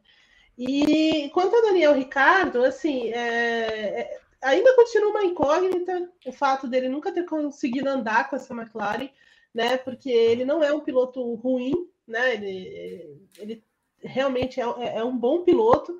Então, assim, é, é essas, du essas duas temporadas sofríveis na McLaren, assim, da, a gente algum dia vai, vai descobrir o que aconteceu com ele, né? Porque para mim é, continua inexplicável. Mas a, a, a, equipe fez o que era certo, não, não tinha condição de continuar com ele, assim, não, não tinha nenhuma, é, nenhum sinal de que as coisas poderiam mudar e que ele poderia é, melhorar o, o, desempenho dele. Então, assim, a equipe corretíssima nisso. É, e ele, assim, é meio decadente, né? Que vai ser piloto de exibição da Red Bull. É claro que ele está fazendo isso, segundo ele, para ficar muito perto da Fórmula 1, para não sair muito do, desse círculo. Mas, assim, é, na minha opinião, é deprimente que ele vá se sujeitar a isso. E é simplesmente pelo que o Gabo falou no comentário dele, ele realmente não quis ficar na Fórmula 1. Ele realmente não quis qualquer vaga, ele não quis ficar no grid, não quis ir para a Indy. Então, assim, qualquer coisa, né, qualquer manobra nesse, nessas direções, ele ia conseguir. Ou uma vaga na Haas, ou bem trabalhadinho alguma coisa na Williams, é, ou mesmo na Indy, né? Que, como a gente falou várias vezes aqui, a Ganassi sempre tem uma, uma, uma coisa para atrair esses pilotos, mas ele não quis, realmente ele não quis, então de repente é, é isso aí. Mas acho difícil que ele volte, acho difícil que ele volte para o grid, como volta, por exemplo, o Nico Huckenberg nesse momento. Para os vídeos curtos, então. Saem de cena na Fórmula 1. Daniel Ricardo, Mick Schumacher, Nicolas, Nicolas Latifi. Saindo de cena esses pilotos. Você gostaria de ver de volta um desses três? Todos? Nenhum? Vou começar então. Gabriel Carvalho, Daniel Ricardo, quer ver de volta, sim ou não? Não. Gabriel Curti. Não, mas eu acho que veremos. Evelyn Guimarães. Não. O meu voto também é não, não viro a cadeira. Mick Schumacher, Gabriel Carvalho. Sim, sim, gostaria de ver de volta. Gabriel Curti. Não. Evelyn Guimarães. Não. Também não viro a cadeira. Não. Nicolas Latifi, Gabriel Carvalho. É, não. Gabriel Curti. De jeito nenhum. Que isso? Não, não fala assim. Evelyn Guimarães. Só se for como comentarista. Não. Meu Deus. Sim, em nossos corações. Sempre presente. Ou se não, vai para a Indy. Porque aí nós podemos ver melhor a essência. Queremos Lala e doutor professor Dalton Kellett. Embora o Dalton Kellett ainda não tenha anunciado seu futuro. E você, quer ver um desses três pilotos? Quer ver os três pilotos? Não quer ver mais ninguém, nenhum deles na Fórmula 1? Comente aqui nesse vídeo. É, deixe seu comentário, claro, sempre importante. Clique no coraçãozinho, dê o seu like e compartilhe. Chama o Rodrigo Berton para trazer as informações. Olha quem está aí! Exatamente, eu iria falar sobre ele agora, Vitor Martins. O, o, o, maior fã do Mick Schumacher vive. Ah, é, eu chamei ele para vir até aqui porque eu vou falar mal dele e eu quero que ele esteja presente. Escuta, Aliás, ele... hoje. Espera um pouquinho, espera um pouquinho. O Rafael Sibila deveria entrar no nosso programa, não deveria? Deve... Vamos mandar o link para ele. Copa do Mundo, amigo. Ele pode, né? Não sei se ele, ele pode. pode. Eu não sei se ele pode, né? Não sei. Não sei se pode, não sei se ele pode. O contrato com, com a emissora maior do país impede que ele participe de um programa tão humilde como esse. Porque, assim, este homem lindo, maravilhoso, que estava agora há pouco na minha TV aqui, mudo, porque não posso ouvi-lo, hum. ele passou o dia alimentando, alimentando a F1 TT de que o Mick Schumacher ele foi injustiçado, que a, que a Haas maltratou, que a Haas não deixou o menino dar zerinho, que a Haas falou para ele: volta com o carro, que você já deu muito prejuízo, não faz zerinho, senão você vai bater, que tratou ele pior do que a McLaren tratou o Ricardo. O, o, o, Sibila hoje, ele tava com a camiseta, com a cara do Mick Schumacher, escrito Manhê. Ele tava. Ele tava. Pô, mas é, essa do Zerinho foi muito desagradável também, né? Pelo amor foi. de Deus. Pelo amor de Deus, né? Pera, eu me perdi um pouco na atração. Que Zerinho? Você o tá Mick sabendo? Schumacher foi se despedir do público lá e ficou dando zerinho. Aí a Haas, o palhaço, volta pro, pro box aí. A gente já zerinho. Eu peguei. Rolou assim. Mas aí eu, vou sair, eu vou sair em defesa da Haas, hein? Eu vou sair em defesa da Haas. Vocês ficaram com medo dele bater? É, sim, claro que sim, cara. Foi assim, o. o, o, o, o moleque, é ridículo. O Gunter entrou no rádio e falou assim: ô, ô moleque, na Arábia Saudita você quebrou o carro no meio e é aqui perto. Não faz de novo. Volta com o carro para cá. Escuta aqui, o filho da puta. Se você bater esse carro, filha da puta, eu vou aí, eu pego a cinta, aquela cinta especial e vou. É, Vitor, Sibila, o Sibila hoje, ele em Mônaco também, ele acabou com uns três chassi da, da Haas e ainda quer dar zerinho numa pista estranha. Muita dó de piloto ruim, Vitor. Muita dó de piloto ruim. Ai, eu tô mais aliviado. Eu notei. O Vando Monteiro da Silva, Vitor, com dois reais, falou que bravo eu vou ficar quando a Polônia ganhar da Argentina. E vai, Marina. O povo tá ficando contra mim, Vitor. Aliás, o Sibila vai entrar ou não? Porque eu preciso Eu mandei aqui para ele, ele não me respondeu. Eu preciso saber do Sibila. É, onde ele vai acompanhar o jogo amanhã? Sete horas da manhã. Se ele vai na Film Fest Buenos Aires, alguma coisa assim. É, A gente vai numa fanfest amanhã, às 7 da manhã, né, Vitor? É, vai uma fan house. Na fan house. É, a gente vai, a gente vai. Pode, pode tomar cerveja. Mas sete da manhã, Berton? Vitor. Eu tô de folga amanhã. Não, Berton, não, não. Eu vou chegar com o pão de alho. O- Lucas eu- eu- Martins. Ô, Bertão, antes de você Oi. passar, eu só, eu só queria deixar aqui meu repúdio Hum. à provável escalação na Copa inteira do Otamendi, quando a Argentina tem na zaga Cuti Romero e Lisandro Martinez. É, são dois dos zagueiros que eu mais gosto no mundo. E provavelmente o Otamendi vai ser titular. Então eu vou deixar aqui meu repúdio já com antecedência. A gente, a, gente, a gente merece, a gente precisa de um butinudo. Rafael Sibila, não posso, infelizmente. Época de Copa, então, é, não pode. Não vou ler o complemento, mas ele não pode. Mano. Triste.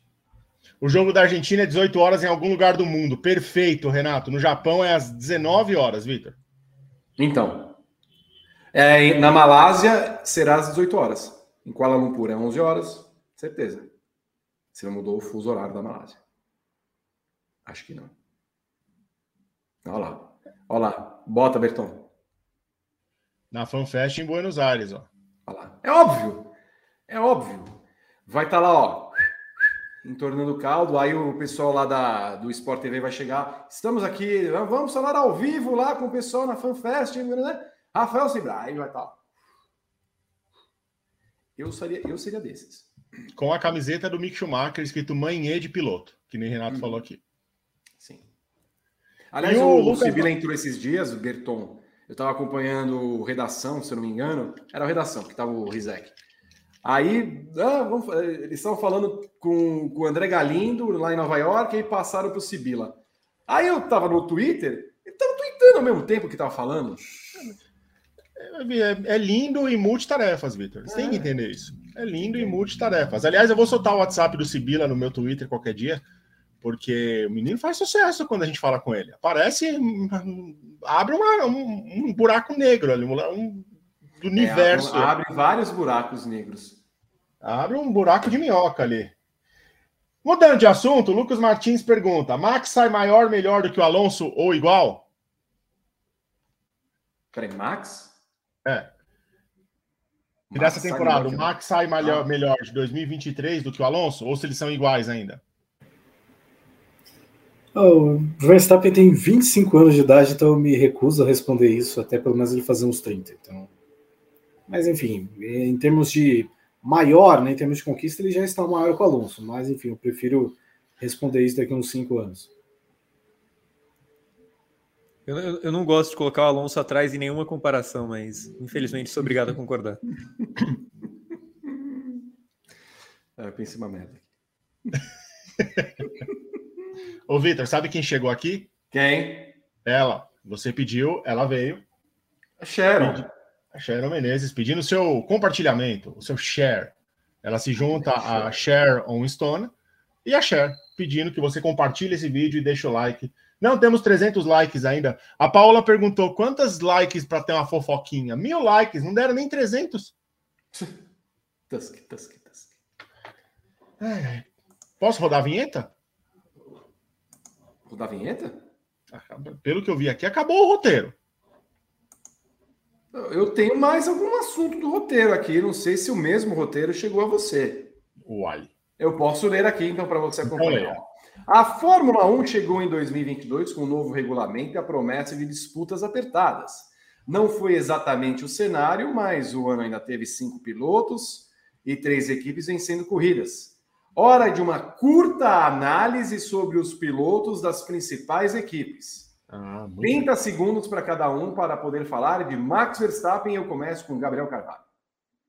É uma temporada dominante, né? Acho que o Verstappen eh, teve um carro muito forte nas mãos dele e é, quando um gênio ele encontra uma, uma grande invenção aerodinâmica, é, se dão muito bem. Então isso gerou aí a temporada mais vencedora que a gente viu na história, uma nota 10 para o Verstappen.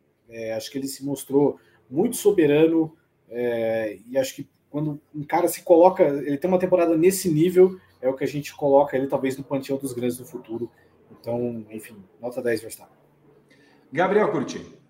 Eu considero que eu, Gabriel Carvalho e Pedro Henrique Marum não somos exatamente benevolentes com todo mundo no nosso ranking GP. E o Max Verstappen vai terminar a temporada com uma média muito próxima é, de 9. E acho que isso é, sintetiza basicamente tudo que eu tenho para dizer sobre ele. Foi um cara que sobrou na temporada o tempo inteiro, mesmo quando a Ferrari tinha um carro tão competitivo quanto o da Red Bull.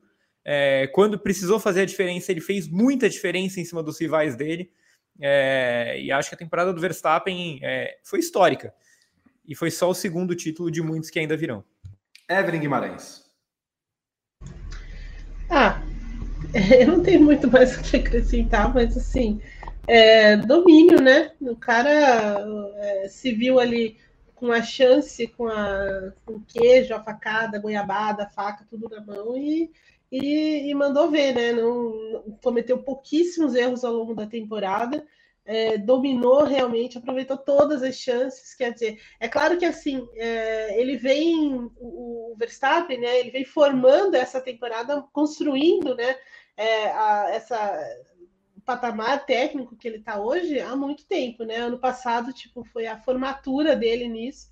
Então agora a gente vai ver cada vez melhor, cada vez melhor, né? Ele domina a equipe, como ficou muito claro em Interlagos isso. Ele domina a equipe, o carro é, é alguém muito acima da média mesmo, muito melhor que os seus que, que, o, re, que o restante do grid, né? Talvez só realmente o Hamilton com um, né, com equipamento à altura consiga é, de fato brigar né, de igual para igual com ele, o resto não, não vejo tanto assim. Talvez o Alonso, né, com carro bom e tal.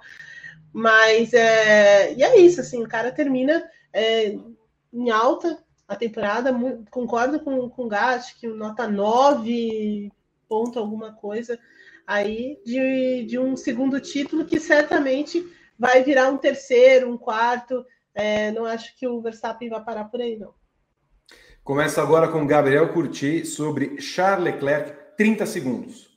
Eu acho que foi uma temporada acidentada do Leclerc, no sentido de que ela foi uma temporada errática em alguns momentos, e acho que em momentos em que teoricamente eram momentos importantes para a definição do campeonato, quando a gente imaginava que a Ferrari poderia brigar com a Red Bull, é, a Ferrari deixou muito o Leclerc na mão, mas o Leclerc também se deixou na mão em alguns momentos.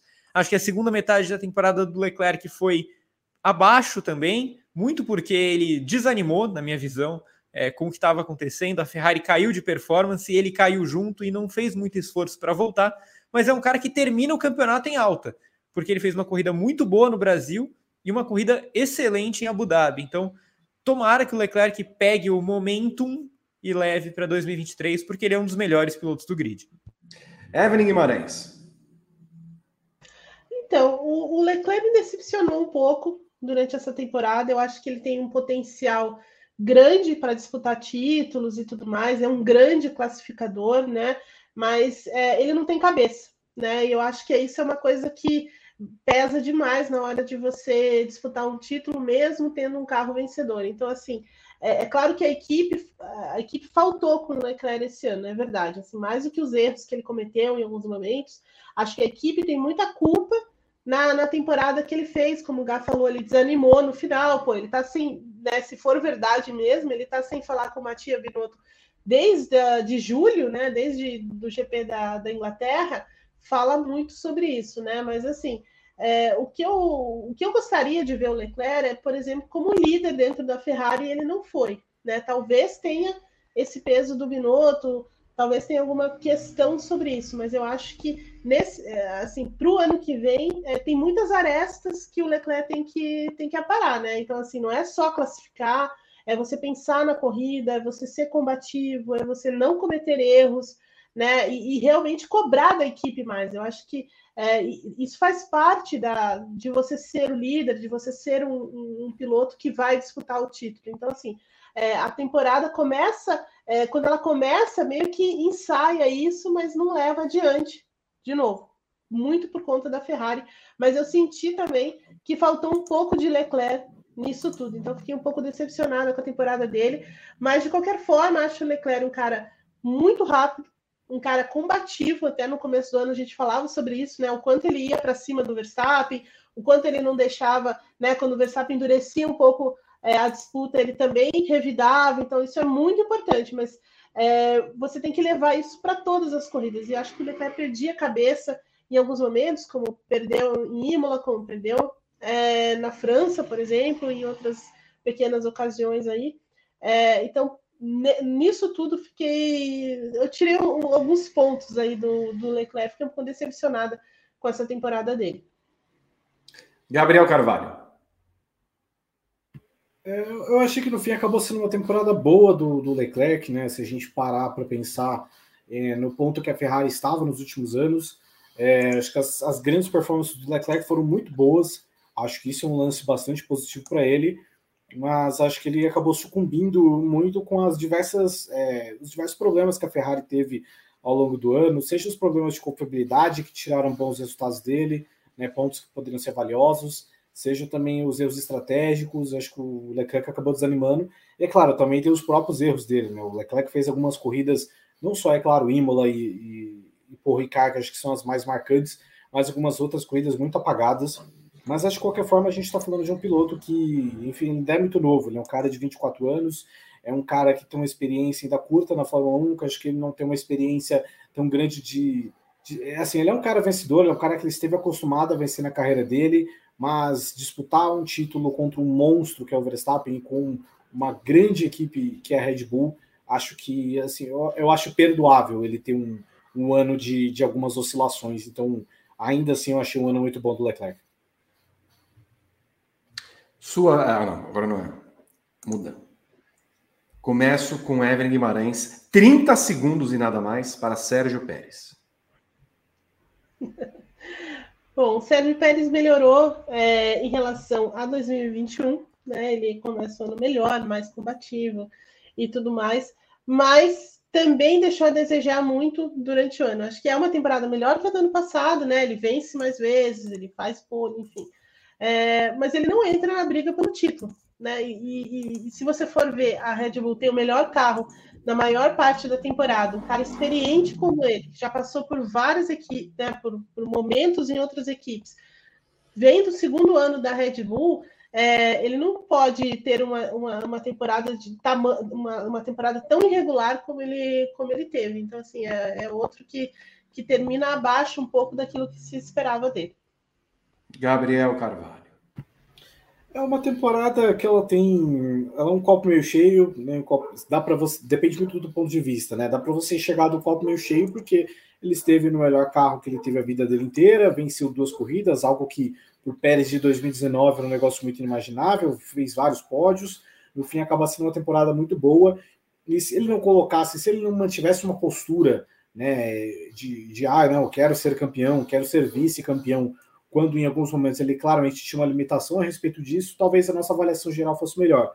Porque a partir do momento que ele quis se colocar como candidato ao título, quis se colocar como candidato a ser vice-campeão, coisa que ele talvez não tivesse a capacidade, ele acabou oscilando. E aí ele teve provas ruins, como foi o caso de Abu Dhabi, foi uma prova ruim, o caso de São Paulo foi uma prova ruim, é, várias outras oportunidades que ele acabou deixando escapar, né? Holanda, se eu não me engano, foi uma prova ruim também, né? Ter eliminação em Q2, essas coisas. É, dentro do que a gente espera do Pérez, dentro do que é a história do Pérez como piloto na Fórmula 1, excelente. Mas dentro do que ele quis se propor a ser, ruim. Então acaba sendo uma avaliação meio mediana mesmo. Gabriel Curti.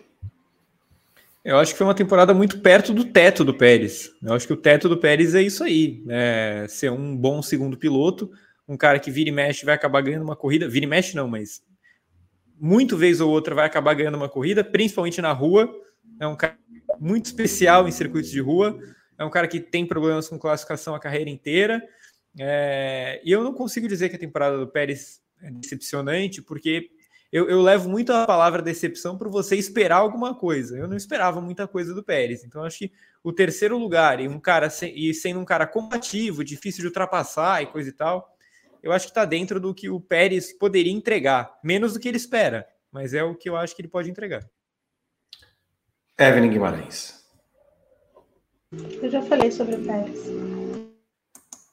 Não quer falar mais? Não, já deu, acho que foi bastante já. Mais do que Sim. ele merecia até. Próximo é George Russell. Começo com Gabriel Carvalho. É uma temporada excelente do Russell, acho que é um cara assim que a gente tinha muitas dúvidas de como ele se portaria numa Mercedes depois de tanto tempo é, numa equipe horrorosa que era o Williams, né? Não é como se ele estivesse num cenário em que ele brigava por pontos, alguma coisa assim. Não, ele brigava para ser décimo colocado, ele, ele brigava para ver se ele conseguia levar o carro até o fim. Né? Então a gente tinha muitas dúvidas quanto ao que o Russell faria quando ele chegasse numa equipe de ponta, né? Que sempre foi muito falado, né? A galera sempre colocava o Russell é, num, num, patamar muito, muito grande né? na época de, é, de Williams e que eu achava que ele não merecia ter, porque acho que a gente ainda não tinha uma demonstração real do que ele seria. A gente teve a demonstração real e ele foi muito bem, uma temporada muito regular, se adaptou muito mais fácil ao carro é, do que o Hamilton, bateu o Hamilton, né? Isso para mim é um negócio assim, é um feito histórico. Se a gente pensar quantos pilotos na história conseguiram derrotar o Hamilton, a gente vai ter em pontos só o Button e o Rosberg. Então, um cara que tem um potencial gigantesco. E apesar, é claro, daquele momento ruim, né? Ali, aquela sequência ruim que ele teve, né? Singapura, Japão, Estados Unidos, é, coroa com uma vitória, foi o grande piloto da Mercedes no ano. Ele, mesmo com o carro defasado, ele termina à frente é, do, do, do Sainz da classificação e termina à frente do Hamilton, que é algo histórico. Então, enfim, uma, uma avaliação para mim ótima do, do Russell, para mim, um dos grandes pilotos de 2022. Gabriel Curti. É, o segundo grande piloto da temporada, na, na, minha opinião. Acho que é um campeonato até surpreendente do Russell. Não que eu não visse potencial nele, mas eu acho que é, foi gigantesco o desempenho do Russell no ano. Acho que mesmo a oscilação que ele teve nessa reta final de campeonato, até a vitória no Brasil, é, foi natural. É o primeiro ano do cara com a Mercedes. Ele realmente, como o Gabo falou, ele saiu de uma equipe que era pífia, né, horrorosa, e foi para o melhor carro do grid, em tese, que não foi esse ano, mas é, era um salto gigantesco na carreira. E ele foi muito bem. É, também acho que ele foi melhor do que o Hamilton esse ano. Não acho que vai ser uma tendência para os próximos anos, mas ele chega com muita moral para 2023, no sentido de que se a Mercedes tiver um carro competitivo, ele pode sonhar com o título. Evelyn Guimarães. Também acho que o George Russell é o segundo melhor piloto da temporada. É, se adaptou muito melhor ao carro, embora o Hamilton tenha feito um outro trabalho assim dentro da, da, da Mercedes, mas isso não, né, não, não, interfere na, na, avaliação do Russell. Ele realmente é, conseguiu tirar mais de um carro muito, muito, muito ruim, e isso talvez tenha alguma ligação com o fato dele ter sofrido enormemente na, na, Williams nos últimos anos. Mas o fato é que assim ele tem uma atuação muito inteligente dentro do box da Mercedes, ele não bate de frente com ninguém, ele faz o trabalho dele. É, acaba que ele tem vai, vai conquistando mais pontos ali durante a primeira, né, um pedaço ali da primeira, bem no início da temporada, ele está lá em segundo no campeonato e tudo mais, com uma Mercedes que é, que é irreconhecível, né, dos últimos anos. Então, assim, é, tudo isso vai vai marcando os pontinhos lá do, do, do Russell. Vem, fez pole na Hungria, né, totalmente inesperada, depois venceu, né, dominou, na verdade, o, o fim de semana aqui no Brasil, então isso diz muito sobre a, capacidade que ele tem para os próximos anos. É, e, de novo, assim, dentro da, da, temporada que ele fez esse ano, é incompreensível que a Mercedes tenha esperado tanto assim para promovê-lo da, da Williams para a equipe principal, né? Mas mesmo assim, ele tem uma, uma, um ano muito inteligente, muito forte. Eu acho que a, a, Mercedes tem um cara ali de futuro, né? Assim, um futuro garantido com, com o Russell. Gabriel Curti vai falar agora de Carlos Sainz. Esse eu acho que teve uma temporada decepcionante como um todo, porque ele saiu de 2021, é, pelo menos na visão de dentro da Ferrari, até acho que principalmente por fora, maior que o Leclerc em 2021. Ele chegou na Ferrari é, mexendo com as estruturas da equipe, e quando apareceu a oportunidade, muito entre aspas, de brigar pelo título, ele vacilou. Então, quando a Ferrari parecia uma postulante ao título, o Sainz foi muito mal. O começo de temporada dele foi horrível, é... mas acho que ele fez um movimento contrário do Leclerc durante o ano. Eu acho que o Leclerc começou em cima e foi caindo, o Sainz começou muito embaixo e foi subindo, e eles terminaram o ano muito próximos um do outro. Acho que o Sainz melhorou muito em classificação, como já tinha acontecido no ano passado, ele melhora na reta final, e o ritmo de corrida dele sempre é muito bom. Mas o que eu queria destacar de positivo para o Sainz é que eu acho que ele está mais combativo nas corridas. Eu acho que ele é um cara que está brigando mais por posição. E principalmente, é, ele é muito melhor do que os estrategistas da Ferrari comandando a própria estratégia. Isso é uma coisa que é rara de ver. A leitura de corrida do Sainz é muito boa. Evelyn Guimarães.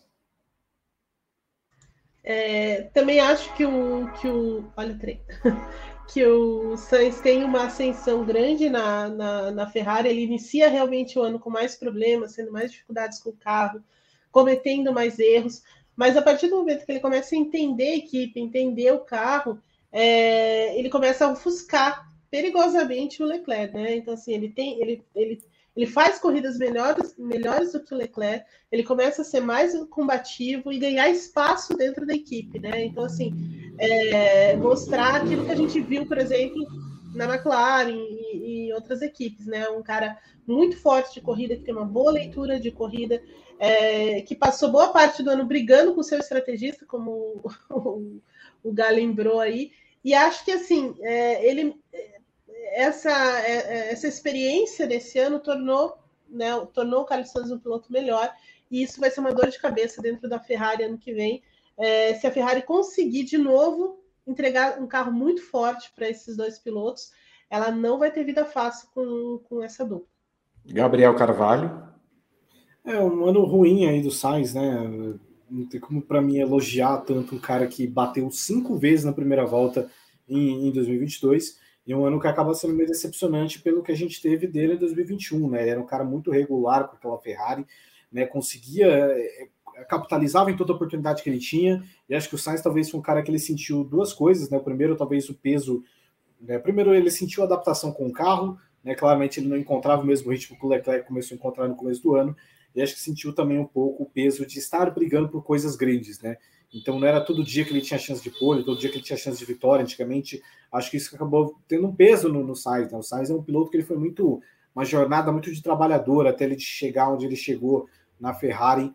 E, enfim, deu uma melhorada no fim de ano, também ah, sofreu muito com a Ferrari, que só fazia bobagem estratégica com ele. Não só bobagem estratégica, mas de pit stop errado, né? O Sainz parece que sofre disso desde a época da McLaren.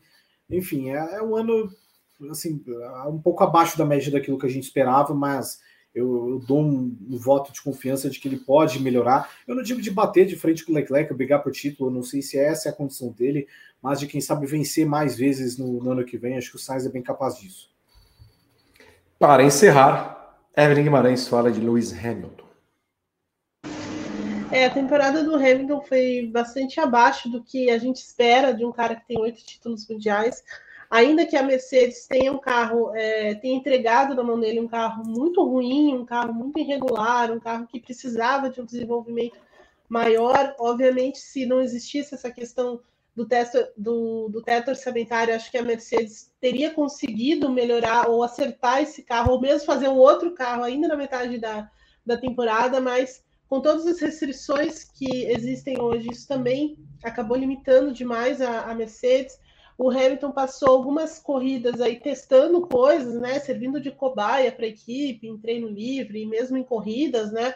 Como na Austrália, andou com sensor e coisa e, coisa e tal. Então foi meio uma, uma temporada meio atípica é, para ele, mas é, de toda forma, assim, ele cometeu alguns erros durante a temporada, teve uma queda de performance muito acentuada depois da, das férias, né? Então, assim, aquela é, a, partir daquela batida ali com, com o Alonso, já na, no, primeiro GP, depois das férias, é, teve uma queda grande ali, só realmente recuperou nessa parte final, agora, quando a, a, a Mercedes deu sinais de melhora, né? Mas foi coisas muito pontuais aí. Mesmo assim, termina a temporada é, atrás do seu companheiro de equipe, isso não é bom, né? Então, assim, já tem uma.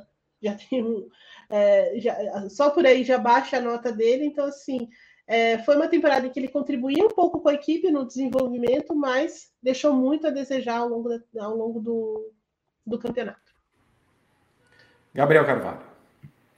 É uma temporada muito ruim do Hamilton, né? Não, não conseguiu é, se encaixar com o carro em momento nenhum, teve muita dificuldade no começo de temporada, né? Tendo até performances ali surreais, né? A gente viu ele sendo eliminado em Q1 na Arábia Saudita, a gente viu ele andando, é, tomando um baile do Gasly na Emília Romanha, enfim, é um cara que claramente teve é, dificuldades de, de, se adaptar com esse carro, né? Não sei até que ponto também teve dificuldades de motivacionais, né? Depois do que aconteceu é, no fim de 2021. É, em determinado momento do, da temporada se encontrou de novo, né? Começou a meter pódio toda a corrida e tudo mais. É, teve um, um, salto de desempenho, depois teve uma queda de novo depois das férias e conseguiu também terminar a temporada um pouco em, em alta, né? Então acho que pelo, pelo ano, enfim, pelo que a gente sempre espera do Hamilton, para mim é um ano ruim, né? Na avaliação geral acaba sendo até um do, dos melhores, né? Um pouquinho abaixo é, dos melhores, mas por tudo que a gente espera de um, de um cara da bagagem que ele tem, é, acho que assim, ser derrotado pelo seu companheiro de equipe no primeiro ano que ele está lá é um pouco complicado, então acho um ano bem negativo do Hamilton. Gabriel Curti. É, eu acho que às vezes há um certo exagero, porque tem, já vi gente tentando aposentar o Hamilton, dizendo que acabou o Hamilton, agora a Mercedes é só George Russell mas concordo com os amigos, acho que a temporada é muito decepcionante. Acho que a temporada do Hamilton em geral é ruim. É, se a gente tirar, se a gente tirar dois recortes, é, exceto o período entre é, Canadá e Hungria e Estados Unidos e Brasil, o resto do campeonato foi muito ruim, muito ruim. Então o Hamilton emenda uma sequência de pódios no, come, no meio do ano, outra sequência de pódios no final, e no resto do ano ele comete vários erros, ele se envolve em acidentes, ele termina em oitavo, em sétimo é, ele cai no Q1.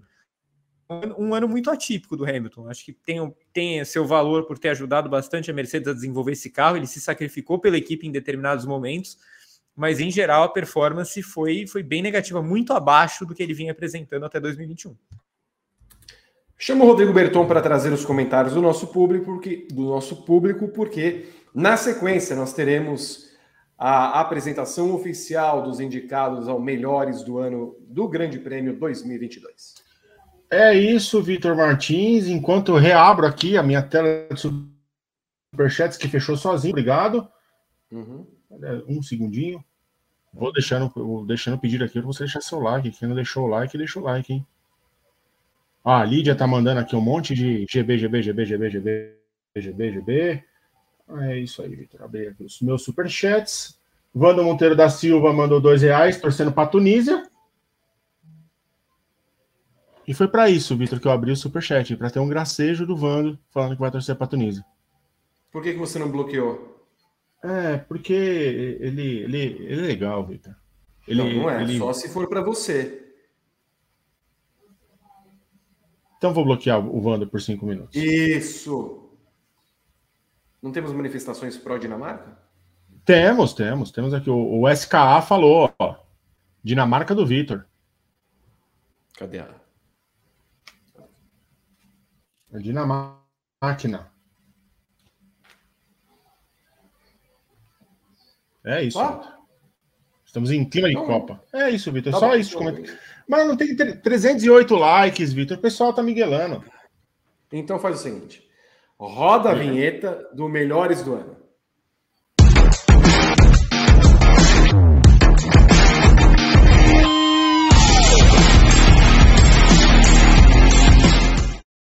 Você achou que eu ia passar a transição, né? É. Eu sei, eu sei que você achou. Só porque você achou,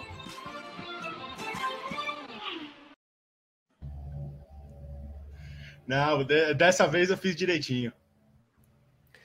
Muito bem, vamos aí agora ao vivo, 8h30 no horário de Brasília, apresentar a votação dos melhores do ano, os indicados. Né? A votação começa, já começou, na verdade, já temos as notas. Vote no melhores do ano. Gabriel Curti fará a apresentação. Eu imagino que começamos com a Fórmula 1, Gabriel. Perfeitamente, perfeitamente. Melhor piloto de Fórmula 1 temos aí os indicados: é, Charles Leclerc, Fernando Alonso, George Russell, Lando Norris, Max Verstappen. Que maravilha. Foram, foram, foram quantos nomes Vamos ver. Pela... 11 pilotos foram citados. 11 pilotos foram citados. Quando a gente fala assim, 11 pilotos foram citados, a banca examinadora do Grande Prêmio fez a votação, fez a sua escolha, mandando via correio para Gabriel Curti, que fez então a apuração dos nomes. Você já pode votar em Leclerc, Alonso, Russell, Norris e Verstappen como melhor piloto da temporada 2022, Gabriel. Exatamente, exatamente. Podem estar tá aberta a votação, a notinha já está no ar no Grande Prêmio, é só preencher o formulário. E queria dizer que um nome que eu indiquei não entrou aí na final. Que foi? Esteban Ocon. Ele ficou em que posição? É, eu fiquei em dúvida contra Coita... com o Esteban Ocon também. Ficou em nono. Nono? Nono. Atrás do Sérgio Pérez. Meu senhor. É injusto. Bom, vote. Injusto. Vote. Vote. Eu tenho a impressão que todo mundo aqui votaria em Verstappen, é isso? Sim, tranquilamente. Muito bem. Próxima categoria. Ah, o pessoal tá falando que o formulário tá fechado aqui, tá? Não tá o... conseguindo votar no link que, eu, que tá no site. Então vamos ver, vamos resolver essa questão agora. Antes de eu passar a próxima é categoria. Na verdade, você tem de pagar para votar. Para você ter o prêmio o Unlock, faça o depósito. Eu já passo o número da conta. O Gabriel está vendo qual é o número da conta para a qual você depositará para que abra a votação e de fato você consiga. Qual é o preço, Rodrigo Betão? É, R$18,90 para a votação, ó. Tá aqui, ó. Pix do GP, ó. Eu precisei mudar o. o, o eu tô conseguindo votar. E aqui tá. Ah, para mim tá, tá parecendo fechado também. Conseguiu Deixa votar? Eu, eu consegui. Fechado? Ah, parece que eu não tenho permissão para ver o formulário. É, aqui tá normal. Olha, eu votei aqui normal. Hã? Ah, o Vando também, ó, permissão necessária, permissão tá que nem necessária. eu. É o, é, é, é, o, é, o, é o Gogli, né? O Gogli ele funciona de um jeito para cada um. Beijo para Paulinha, ô, né? Gabo, você consegue ver se tem alguma coisa aí? Peraí, deixa eu, deixa eu checar certinho aqui. Vou, vou mandar um e-mail para Paulinha. Segredo que te amo. Então, mas é engraçado, porque já tem gente votando aqui. Eu tô acompanhando as respostas, tem, tem gente votando. Foi o Vando Monteiro que não conseguiu votar? Se não foi, foi ele, não tem problema. Ah, é, ok. Peraí, é, dá um F5 aí para ver se, se foi aqui. Acho que eu já sei o que era o problema. Mas... Agora foi aqui. Abriu aqui o formulário. É, então, Qual que era o problema, Gabriel Carvalho? Ah, não, é que tinha, tinha uma, uma tagzinha pedindo para sua conta estar logada lá na, enfim, no sitezinho coloridinho lá. Mas enfim, agora não precisa mais. Você não precisa mais fazer o seu, seu login. Muito bem. Próxima categoria, votável. Melhor, Melhor piloto, piloto, de, de moto. velocidade. Exatamente. Temos aí os, os três pilotos, os do, na verdade, os dois, né, que disputaram o título, o Francesco Banhai e o Fábio Quartararo. O Alex Espargaró, que foi o cara que sonhou com o título em determinado momento, talvez uma das grandes surpresas da temporada. O Enea Bastianini, é, garoto, que chegou impressionando na MotoGP. E o Álvaro Bautista, que foi o campeão do Mundial de Superbike. Você já pode votar nesses Eu tenho a impressão que você já pode votar nesses cinco. Se você não tem o unlock, significa realmente que você tem que pagar para votar.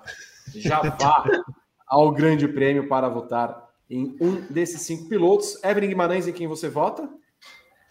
Olha, eu, eu, vou, eu, eu voto no Peco, mas eu adoro o Enea Bastianini. Mas você adora, essa adoração vem ah, do quê?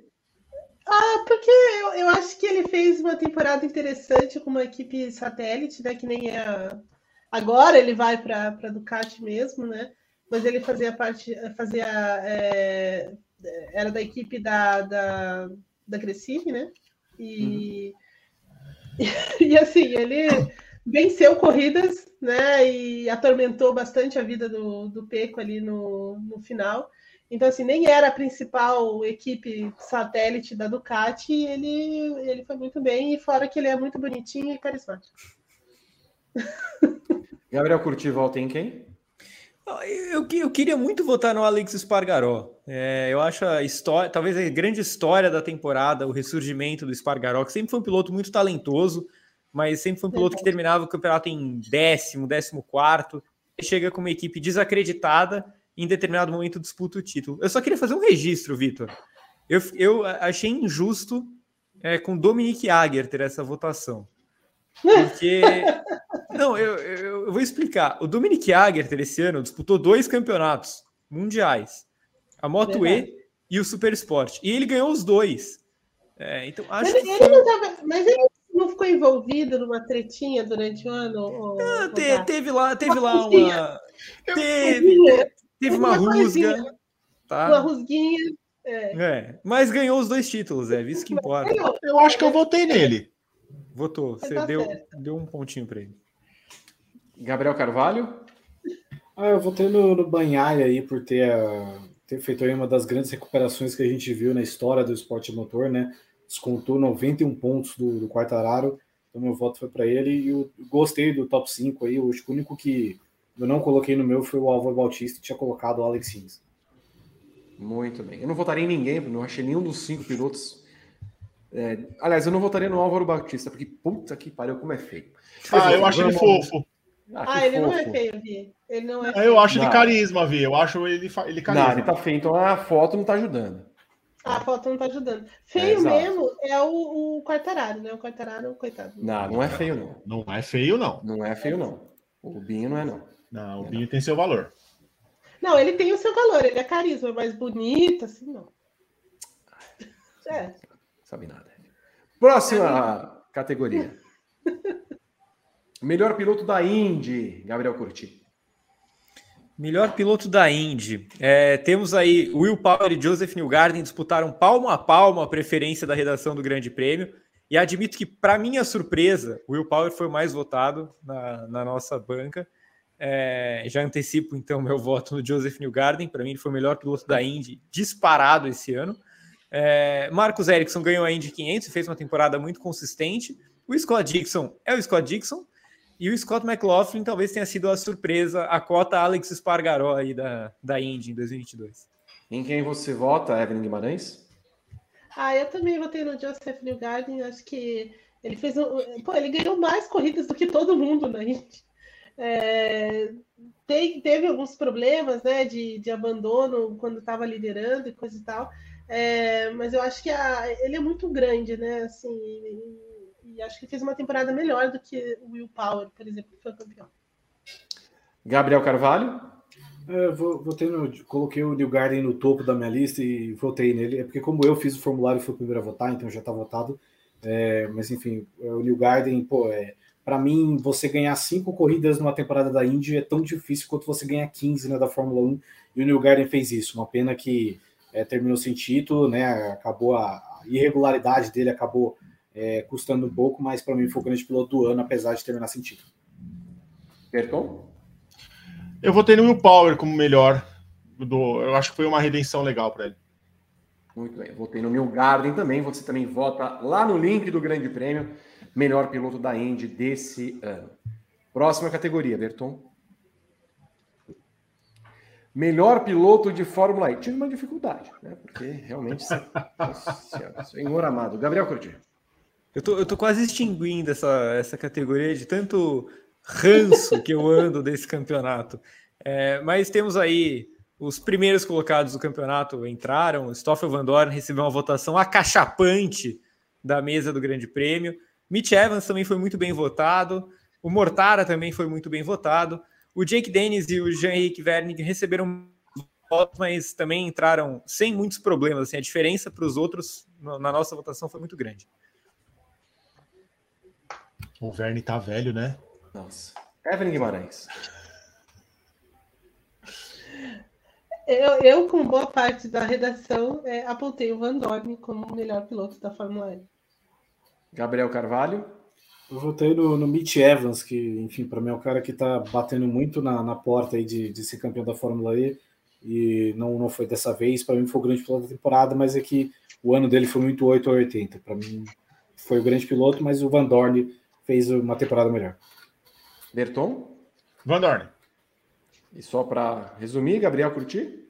Não, Van Dorn também, Van Dorn. Muito bem. O bom é que, assim, no ano que vem, Gá, de fato, não vai ter a Fórmula E, melhor piloto da Fórmula E, vai ser Formulac. Formulac. Formulac. Formulac. Bem. Formulac. Eu votei no Van Dorn, mas assim. Bom, não me importa muito. Próxima categoria. Essa, Vitor, eu acho que vai ser a mais disputada do ano, hein? Promete. Essa vai ser a mais disputada.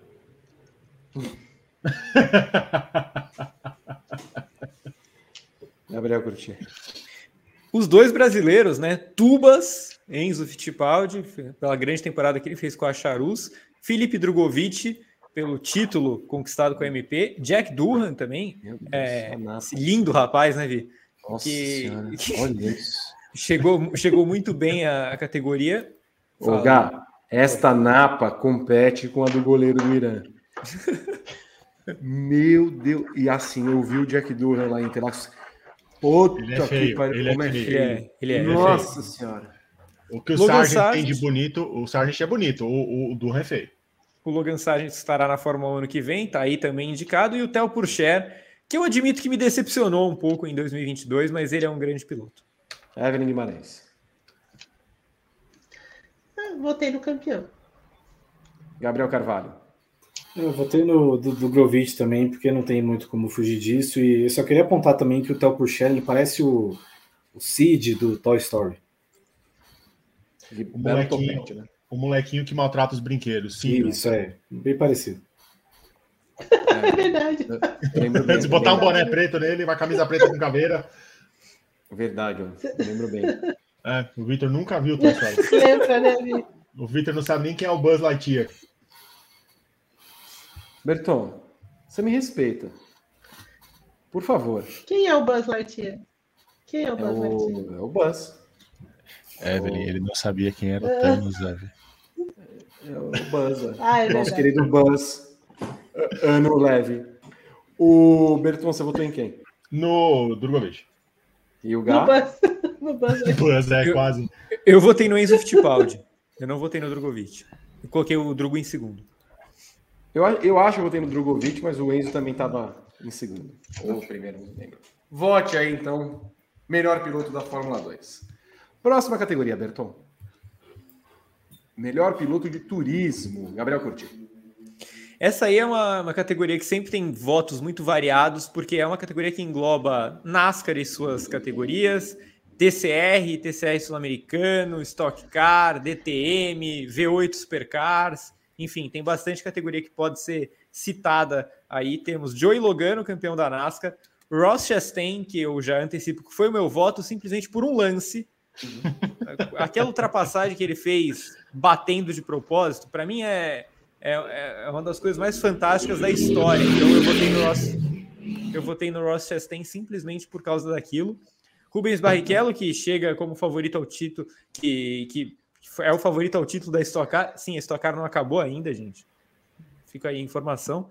Sheldon Vanderlinde, é, pelo DTM, e o Mikel Ascona, pelo TCR Mundial. Evelyn Guimarães.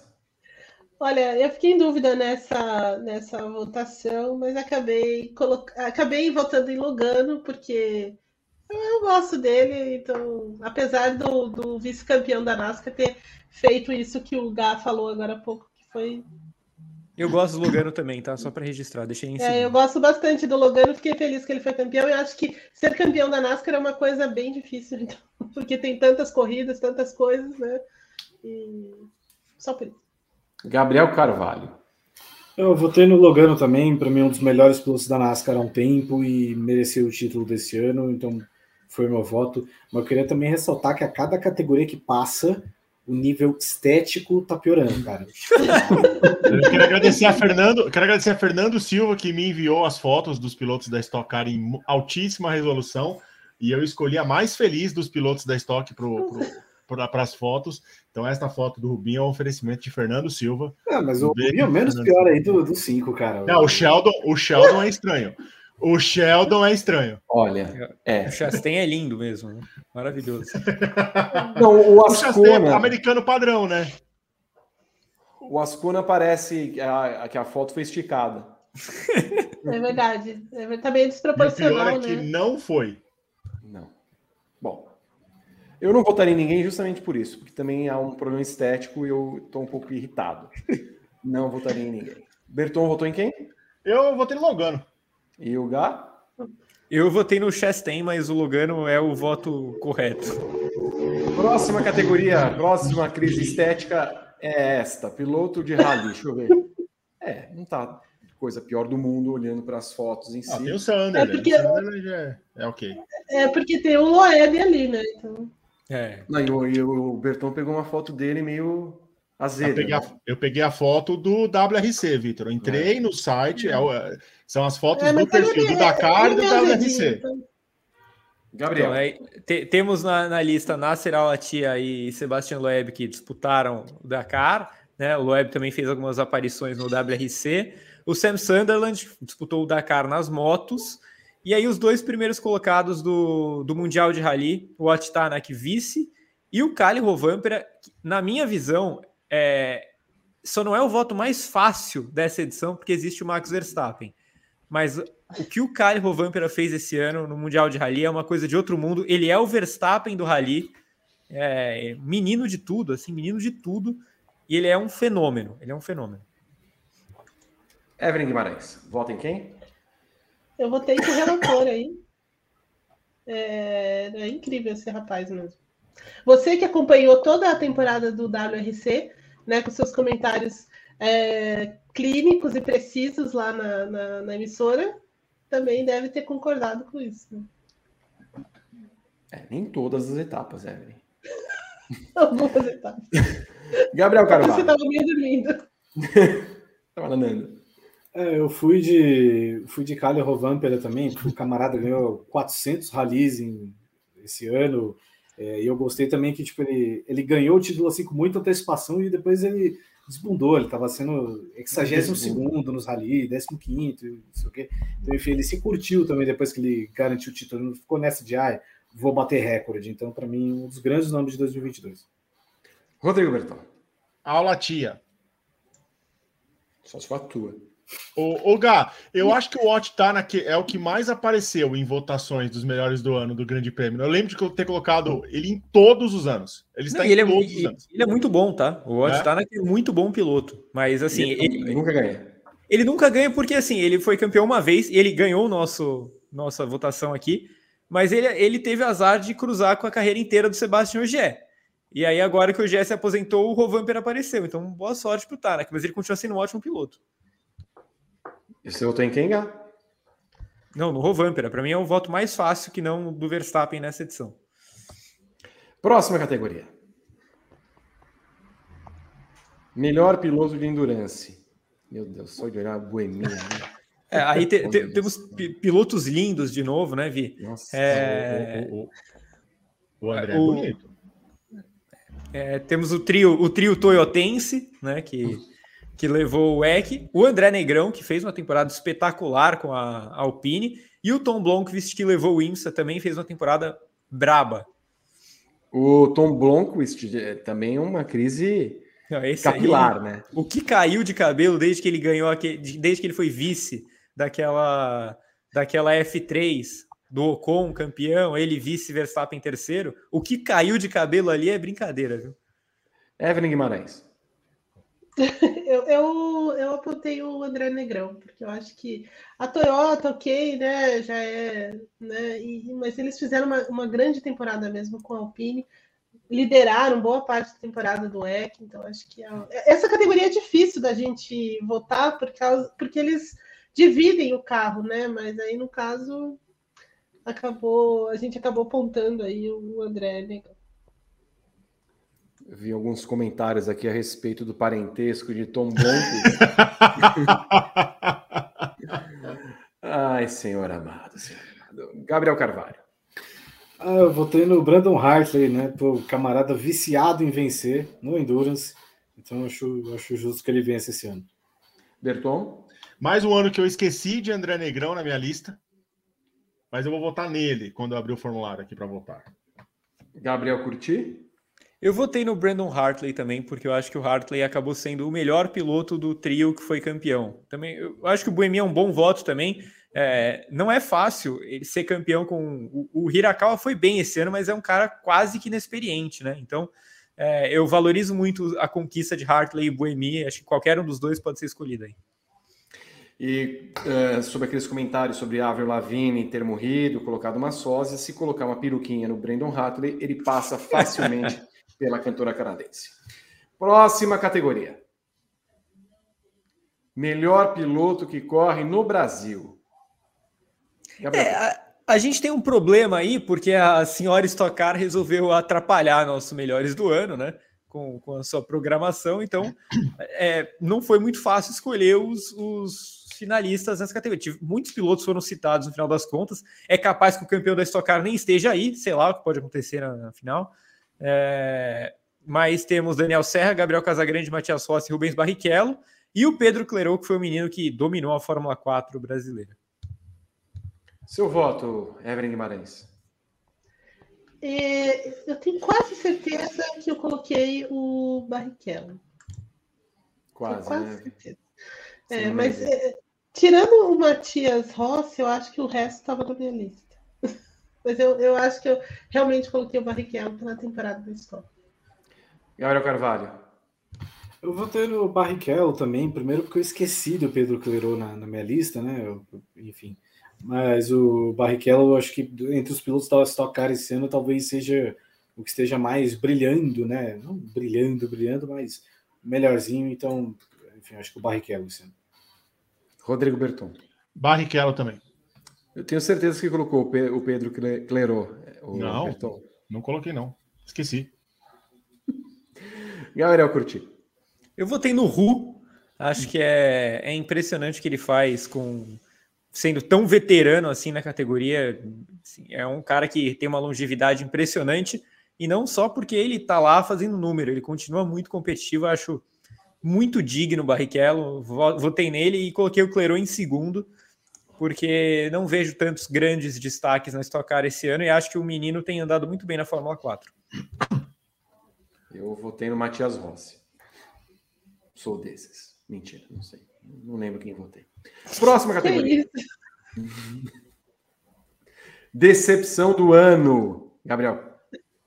É, aí, parabéns para a Fórmula 1, né, que conseguiu monopolizar essa, essa categoria. Nunca é muito bom quando você monopoliza a categoria decepção do ano, né?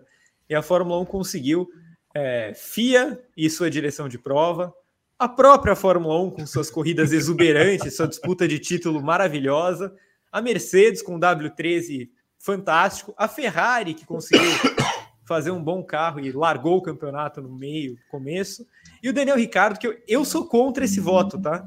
Porque para mim, eu não esperava absolutamente nada do Daniel Ricardo, para mim ele foi nada também, mas ele foi indicado. Evelyn.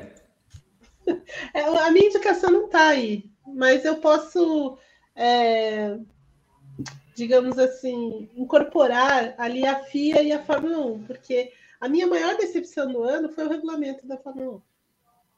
O novo regulamento. Hum. Bom voto. Gabriel Carvalho.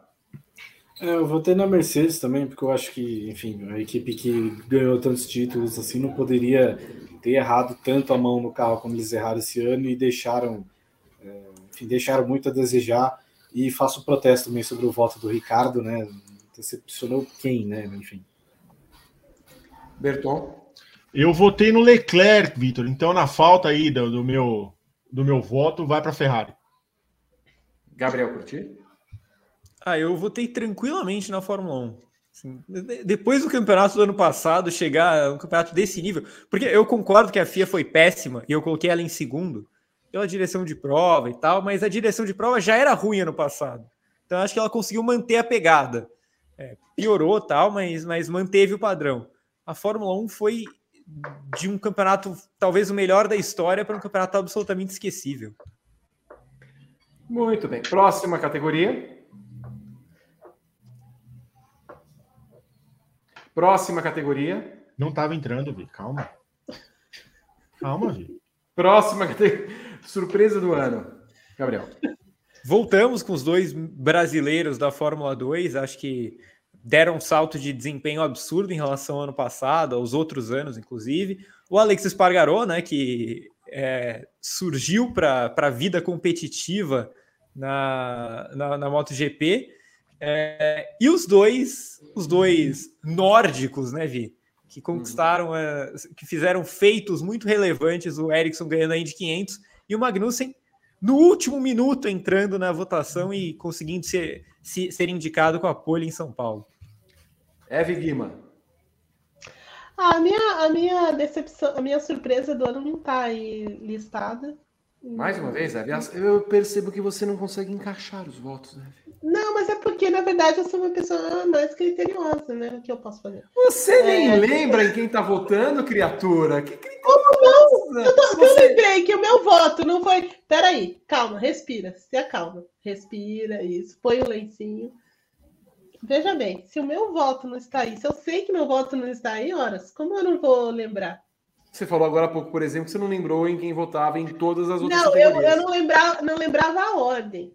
Mas eu fui consultar aqui. Você precisa... Ah, então, precisou consultar, porque esse cérebrozinho Mas eu não está bom. Mas eu lembrava a ordem. E outra, você não está conseguindo encaixar votos. Em quem que você colocou como surpresa? Eu coloquei, na- eu coloquei a Mercedes. Surpresa? É, porque eu achei uma surpresa, exatamente pelo motivo que o, que, que o Gabo colocou como decepção. Para mim foi uma surpresa, porque a, a Mercedes, com aquele tamanho de Mercedes, todo fazer um carro daquele é uma surpresa. Ué, Hum. para mim. Agora eu vou fazer Mas uma posso segunda votar aí no. Mas posso votar, sei lá, no Espargaró. Você encaixou quantos desses aí? Me fala. O Ericsson Hum. e o Magnus. Tá bom. Dois. É, Bocó. Cérebrozinho. Que isso! Ele que começou, Bertão. Ele que começou. Que Isso! Quantos likes nós temos, Berton? Deixa eu puxar aqui. Não, só para 347. Com 347. 348 likes, nós revelaremos um podre da Evelyn. Gabriel Carvalho. Ah, eu votei no Marcos Erickson pela editoria Indie mesmo. Não, não tem embasamento, não. Berton. Eu votei no Ericsson vencendo a Indy 500, mas eu voto, eu vou botar aqui que, se eu não me engano, o Drogovic estava na categoria decepção do ano, no ano passado, Esteve. né? Esteve. Eu estava montando, eu vi Drogovic na decepção do ano, em um ano, a... de- foguete não dá ré, né, Gá? Em quem você votou, Gá? Exatamente por esse motivo eu votei no Felipe Drogovic. Porque acho que ele teve um 2021 muito decepcionante quando ele teve um carro campeão nas mãos. E aí em 2022, teoricamente, ele é. Ele, ele cai de equipe, ele vai para uma equipe de meio de grid e ele ganha o título com um extremo domínio. Então, para mim, o Felipe Drogovic foi a grande surpresa da temporada. Vote então na surpresa do ano. Estão aí as opções. Faça uso do seu voto. Próxima categoria. Corrida do ano. Gabriel. Corrida do ano, a ge- a gente teve aí as, a, a melhor corrida, na minha visão, né? A melhor corrida da temporada da Fórmula 1, que foi o GP da Inglaterra, o GP de São Paulo, que teve o pacote fantástico, pole do, do K-Mag, é, a Sprint Race excelente, a corrida muito boa também, a Indy 500 do Ericsson, que também foi uma bela edição de Indy 500, um final muito legal, o GP de Indianápolis 1, que foi o meu voto, tá? Eu ach- achei essa corrida bárbara. Para mim, foi a melhor corrida de qualquer competição esse ano. Foi a corrida do drift do Colton Herta e tal.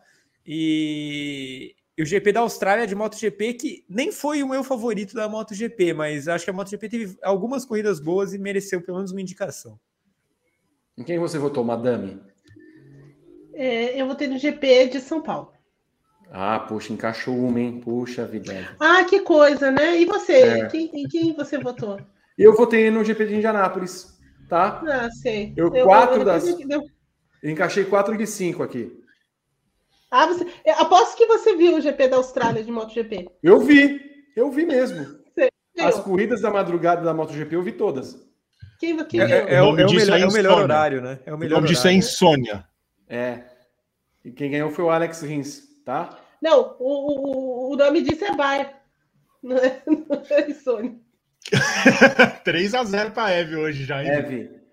Eve, você vai passar na sala. Não, senhor. Ó, com sala 500 Crisal. likes, nós vamos contar que... Que sala, Vi? Trisal. Tá? Você vai ver só. Gabriel É Carvalho. É, votei no GP de Indianapolis 1 também, por ser Indy e sem embasamento. Mas também eu achei a melhor corrida, né? Mas se eu tivesse o embasamento, eu também votaria, mas eu só votei porque foi Indy. Eu não votei no GP de Indianápolis 1 porque eu não assisti essa corrida porque eu estava preparando o pão que você ganhou de presente de aniversário, Vitor. Então eu não assisti essa corrida, por isso não coloquei, mas coloquei 4 de, de 5 também. Eu votei no GP de São Paulo. Verdade, foi no dia do meu aniversário a corrida. né? Tem, bem lembrado.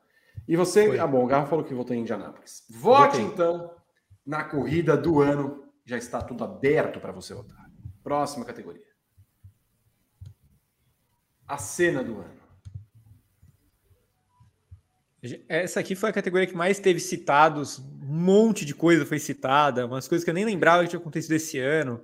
É, mas, enfim, por incrível que pareça, eu consegui encaixar três na, na final. Mesmo com 900 indicações, eu encaixei o acidente do Ju na Inglaterra, é, o Verstappen campeão sem saber que tinha levado, achei essa cena espetacular, e o meu voto, que foi a ultrapassagem do Ross Chastain pelo muro já falei aqui quando eu votei nele para piloto de turismo, para mim foi a coisa mais impressionante do ano. Evelyn Guimarães, em quem você votou? É, e nenhum desses. Ah, mas você Embora sempre é coisas- impressionante como não Embora, embora, embora algumas cenas dessas estejam na minha lista. Mas eu lembrei que a Fórmula 1 estava lá, feliz e contente, fazendo o seu treininho, né, quando um míssel atingiu uma refinaria que ficava a 10 quilômetros da pista. E esse moço, Max Verstappen, disse: Olha, acho que estou sentindo um cheiro de gasolina aqui no carro. Eu fiquei triste que esse momento não entrou. Eu votei nele também, Eve. Também. Tá vendo? Aí, fala dele agora, Vitor Martins. Fala. Mas eu também votei. Eu fiquei na dúvida entre esse e o rádio do, do Verstappen do GP de São Paulo. Eu, achei o de São Paulo, eu coloquei o de São Paulo. Eu fui até buscar os meus votos, Evelyn. Ó, vejam só os meus votos. Briga Ganassi McLaren por Alex Balou. Não é briga. Claro que foi uma cena. Claro que não. Ninguém Tira essa mulher do meu programa. Tira esta mulher do meu programa. Eu não aguento mais esta mulher no meu programa. Esta mulher hoje. Vou tirar, Vi, vou tirar. Olha, esta mulher é um pastelão. É uma comédia pastelão essa Não, mulher eu tô aqui programa. falando verdades, eu tô aqui falando verdades e você não aguenta. Você não aguenta as verdades. Ó, briga Alpine e McLaren por Oscar, Oscar Piastri. Também não é O Chastain. Você, você, qual é a regra? Ué, isso é um acontecimento do ano, não uma cena. Você não É viu uma lá cena, dentro, é, viu? Não é um viu. recorte, é uma cena Eu queria- do ano. Eu queria ver o- os caras brigando. Você viu a minha cara, por exemplo, quando eu vi o tweet lá do, do, do, do espanhol lá? Não vou correr lá na McLaren. Então, não posso dizer que foi uma cena do ano. Não vi sua cara. Tira essa mulher. Mas tudo bem. O Gá, que é a É. pessoa mais centrada aqui, ele decide. Gabriel Carvalho, em quem você votou? É, na verdade, a minha indicação, a top indicação não entrou, que é a do drift do Colton Herta no, no GP de Anápolis. Hum. Mas a cena do, no- dessas cinco aí também eu vou escolher o Ericsson porque foi índio. Um cara que defende a sua categoria. Também votei no, no drift do Colton Herta. Não entrou. Eu preciso. A gente precisa ver algumas coisas desse, dessa pontuação, Gabriel. Não é possível. que- Não, foi, foi, foi- oh, só vocês dois votaram no Drift. Infelizmente, recebeu seis pontos. Um ponto seu e cinco do Gabo. Berton. Eu votei no choro de George Russell após o GP, a vitória no GP de São Paulo. Meu Deus. Ah, é, Vitor. Eu gostei. O menino tava chorando, quase morreu sentadinho ali. Ah, catar. E mas, Mas aí é a minha segunda cena. É uma é cena. uma cena. Teve seis pontos também, tá? O choro do Olha Russell. lá. Aí eu votei na segunda opção o Ericsson vencendo a Indy 500, que foi para mim um- uma baita vitória para calar a boca dos críticos de Marcos Ericsson. É verdade. Em quem você vota, Gá? Não, eu votei no Ross Chastain e eu só esqueci de falar uma coisa, né? Essa ultrapassagem valeu a vaga dele na final. É, E os rádios dos pilotos, eles são impagáveis, assim. Mesmo o cara que foi eliminado pelo, pelo Chastain, ele falou assim, esse cara me passou? Eu tô fora, do- eu tô fora dos playoffs? Aí o, aí o engenheiro fala, infelizmente, eu acho que sim. Aí ele, tá bom, ele mereceu. Então, eh, foi, foi muito impactante essa manobra. Sim. Vote na cena do ano, estão aí as cinco. Próxima categoria. Revelação do ano. Revelação do ano. Christian Lundgaard, por sua temporada na Indy, né? É, aparições no Fast 12, boas corridas. É, Jack Durham fez uma temporada fantástica na Fórmula 2. O Logan Sargent, nem parece, tá? Mas ele era estreante na Fórmula 2 também. Bela temporada. O Diogo Moreira, não confundir com o Diogo Nogueira, é, pelo, pelo desempenho excelente que ele teve na Moto 3, até para a história do Brasil no, no, Mundial de Moto Velocidade foi impactante. E o meu voto, Zane Maloney. Na verdade, o Zane Maloney foi meu segundo colocado. Eu não encaixei o meu primeiro, vida que segue. Quem foi o seu primeiro? Isaac Adjar, pelo segundo ano seguido. Eu também. Evelyn Guimarães, em quem você vota? Você encaixou quantos? Diogo Moreira é, o Diogo, o Jack, o Sargent e o Zen. Eu não voto em pessoa feia. Ah, o... tá certo, não, imagina. O, o, o Jack Durham precisa fazer, olha, apresenta um cirurgião plástico para esse menino, porque realmente não, não consigo olhar para a cara dele. Gabriel Carvalho. É, meu voto principal foi o Lundgren, né? Meu top indicado, vai ser meu voto também, porque fez uma temporada absurda aí na Indy, pegou pódio, é, largando de primeira fila, é, enfim, foi uma temporada muito forte, com uma equipe que deixou um pouco a desejar, então acho que esse é um grande fator. Então, para mim, o Lundgaard, que eu até tinha dúvida se ele ia poder entrar ou não, né? Porque ele já tinha feito uma corrida no passado, mas como ele é novato na Indy, entrou, e para mim é o meu voto. O, sempre defendendo a sua categoria. Não, até até para melhor piloto de Fórmula 1, o, o Gabriel votou New Garden. Não, não, eu botei o Teve alguém que passou pela, 1? Pato Ward. Pato, é, Pato Patrick, Patrick, Patrick, Patrick Ward. Patrick. Berton. O meu primeiro não entrou, que era o Enzo, eu votei no Zeni Malone em segundo. Muito bem. Vote na revelação do ano. O, Próxima Vi, só, Oi, só, antes, só, antes, de passar um registro, essa foi a categoria mais disputada de longe esse ano. O, o Lundgaard foi mais votado, ele teve 27 pontos só.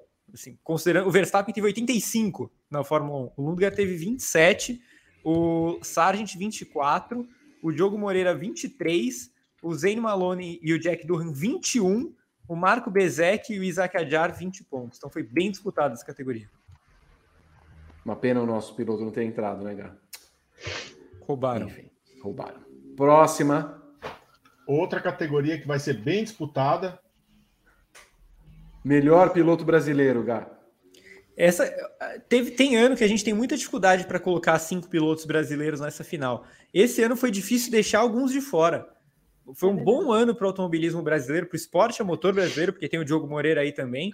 Então, o Diogo Moreira fez uma baita temporada, o André Negrão foi brilhante no EC, e os três meninos da base da Fórmula 1 também fizeram anos espetaculares. O Enzo com a Charuz, o Drugo campeão da Fórmula 2 e o Gabriel Bortoleto foi um dos melhores pilotos da FREC esse ano. Eve Guima. Eu botei no Drogovic. Puxa saca. Gabriel Carvalho. Tony Ca... Ah, não, é, foi o Felipe Drogovic. Felipe Drogovic. Ah, fala aí, fala aí. Fala. Eu, botei, é. eu votei no, no Drogovic e eu coloquei o Bortoleto fala. na minha lista por lembrar, Vitor, da participação de Gabriel Bortoleto em um paddock GP que ele era um moleque. Uma criança. Pivete. Nenê. E ele tirou uma com a sua cara no final. É, Foi uma cena maravilhosa desse programa. Depois do programa quase ele chamou a Lei Maria da Penha. Uh, Gabriel, quem você votou? Eu vou, mantive a coerência, né? Já que eu votei no Enzo na Fórmula 2, votei no Enzo também como o melhor piloto brasileiro da temporada. Vote então no melhor piloto brasileiro. Próxima. É a última. Piloto do ano, Gato piloto do ano. Francesco Banhaia, campeão da MotoGP, Max Verstappen, campeão da Fórmula 1, Will Power, campeão da Indy, jo Joseph Newgarden, para mim, melhor piloto da Indy na temporada, e o George Russell, que para muitos foi o segundo melhor piloto da Fórmula 1 na temporada. Eu senti muita falta do Kyle Rovanpera nessa lista. Sim, tá? sim. Era o único que poderia é, não, talvez não ganhe, não ganhasse, mas como o maior piloto. Aposto que Evelyn Guimarães, obviamente, não colocou o Kyle Rovanpera. Não. Não, não, óbvio que não, porque não acompanha. Porque não acompanha. Não, não coloquei porque não. Em Fórmula 1. Não, senhor. Porque, na verdade, a lista era grande, né? Então, assim, tem que tirar as pessoas da lista. Ai, boys do Banhaia, tenho certeza. Coloquei o Banhaia. Olha lá, lá. O cara, o cara fez a maior. Como o Gabriel Carvalho lembrou mais cedo, você não, não presta atenção, mas o Gabriel foi muito, foi muito assertivo quando ele disse que o. Isso, fica aí com o seu lencinho. Tá vendo? Ó, galera, com 350 likes. Vamos falar, vamos falar mal do Vi aqui. Já tem 366, é. Pode começar. Vamos lá. É, o, o Bocó, volta aqui. Bocó. É, É o último programa que eu faço com você. Isso é de ano. coração? É. Olha lá. É. É o último paddock que eu faço com você nesse ano. Tá bom. Ah, Nesse ano. Gabriel Carvalho. Ah, eu, eu votei no, no Joseph Newgarden aí, né? Até porque no passado, quando teve Hamilton e Verstappen, assim, eu fui uma das 30 pessoas que votei no Alex Palu. Então, nada mais, melhor do que manter a coerência. Então, eu vou no, no Joseph Newgarden. Sempre votando na categoria. Berton. Ah, Verstappen, né? Não tem pra onde fugir. Gá. Para mim, para mim, o top 3 é Verstappen, Newgarden, Rovanpera, é, com Verstappen em primeiro. O segundo lugar dá para discutir, mas o primeiro lugar é o do Verstappen, com certeza. Teve 83 pontos na nossa votação. Só Juliana Tesser, o, o Gabo aqui não votou, mas na, no, no nosso ele votou no Verstappen em primeiro. Só Juliana Tesser não colocou o Verstappen em primeiro ou segundo. Por favor, mas assim, quem que ela votou? Banhaia primeiro Ué, e Quartararo segundo. Nossa senhora, meu Deus Que céu. surpresa! que surpresa. É, mas é Uau. como, é como. Mas peraí, é como o Gabo. O Gabo estava defendendo a Indy, a Ju estava defendendo a Ah, mas eu- o quê? Morrer abraçado? Não, É, mas- não. É É assim. coerência. É Não, coerência. ah, vamos passar por uma nova. Vamos reformar esta votação, reformar a votação e colocar quem de fato foram os melhores. Mas não, o, não, o. Francesco Banhaia foi um dos melhores. Você não pode dizer Ah, que não é, foi. Você não Deu assistiu a sorte. temporada. Não, não. Deu sorte. O cara, o, cara, o cara tirou 91 pontos na sorte.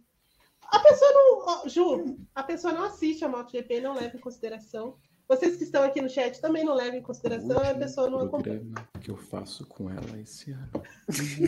Mas tem o melhores do ano ainda, Vi. Vai ter Não, mais não, um. Não, vai- o Vinícius Martins vai fazer. O... Bom, estamos encerrando aqui a nossa votação. Continue, você pode votar lá no site grandepremio.com.br. A votação vai até que dia? Ó, a, gente vai, a gente vai gravar o, a gente precisa gravar o programa ainda. Sim. Então eu vou deixar a votação até segunda-feira que vem, tá? Uma semana é suficiente para todo mundo, porque aí eu tenho uma semana para escrever 16 notas com os vencedores, dá um trabalho do cacete. Então, é, uma semana para vocês votarem. É, no encerramento do Paddock GP 2022, eu passo a palavra para Gabriel Carvalho fazer as suas considerações finais. Ah, eu queria agradecer a todos aí por mais uma temporada de, de Paddock GP, né? É, Enfim, tivemos. é, espero, espero que possamos. É, que pudemos, assim, compensar o tanto que não foi legal a Fórmula 1 em 2022, enfim, trazendo é, sempre análise séria, assim, nada de palhaçada, é, que é o tipo de programa que eu sei que vocês gostam. Então, enfim, é, agradecer a todos, é claro, pela audiência em todas as 40, 41 edições foram esse ano, não sei a conta. Mas, enfim, é, de, de qualquer forma, agradecer a todos e também a equipe Grande Prêmio por mais um ano e mais uma temporada é, dentro do site.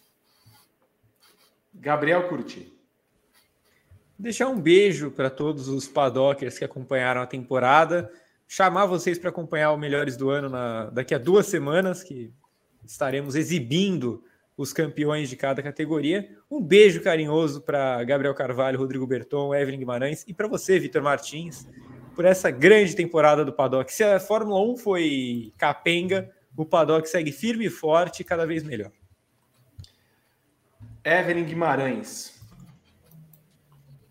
Olha, eu espero que realmente esse seja o último paddock que a gente faz nesse ano. Tá? Mas, de qualquer jeito, quero agradecer muito a todos que acompanharam durante essa longa temporada aqui, né? Lamentavelmente, temos essa pessoa aí como, como apresentador, mas é o que tem para hoje. Peço desculpas antecipadas, mas assim, tô brincando. Ó, é, não, quero agradecer mesmo, foi um grande ano. Como os dois Gabriéis falaram aí, é, a temporada da Fórmula 1 deixou muito a desejar, né? Principalmente na comparação com o ano passado. Mas a gente conseguiu entregar bons programas aqui toda segunda-feira. Espero que vocês voltem é, assim que o Vitor definir quando volta o Paddock GP no ano que vem. Obrigada de coração mesmo. 2 de janeiro e você na apresentação. Não, é, não, eu, tenho, eu tô de férias em 2 de janeiro. Não vai apresentar o programa, mudou suas férias. Não, não vou estar em Brasília, entendeu? Vou estar em Brasília em 2 então de, faz o. Então faz o paddock de lá com a faixa. Vou. Eu, eu e Lula entrevistando. Muito Lula bom, e Janja no nosso, no nosso eu, eu, faço, eu, fa, eu saio das férias para produzir esse, hein? Como sai das férias? 28 de dezembro, Vitor, tá lá na escala. Houve algumas modificações ao longo desse não, programa, inclusive. Não, não, Vi, tá tudo bem. Então fala, o que você tem para falar? 42 programas na temporada, Vi. 42 programas, uma longa temporada que começou em 7 de fevereiro com a volta de Lewis Hamilton às redes sociais depois do sumiço. E a thumb foi Oi Sumido.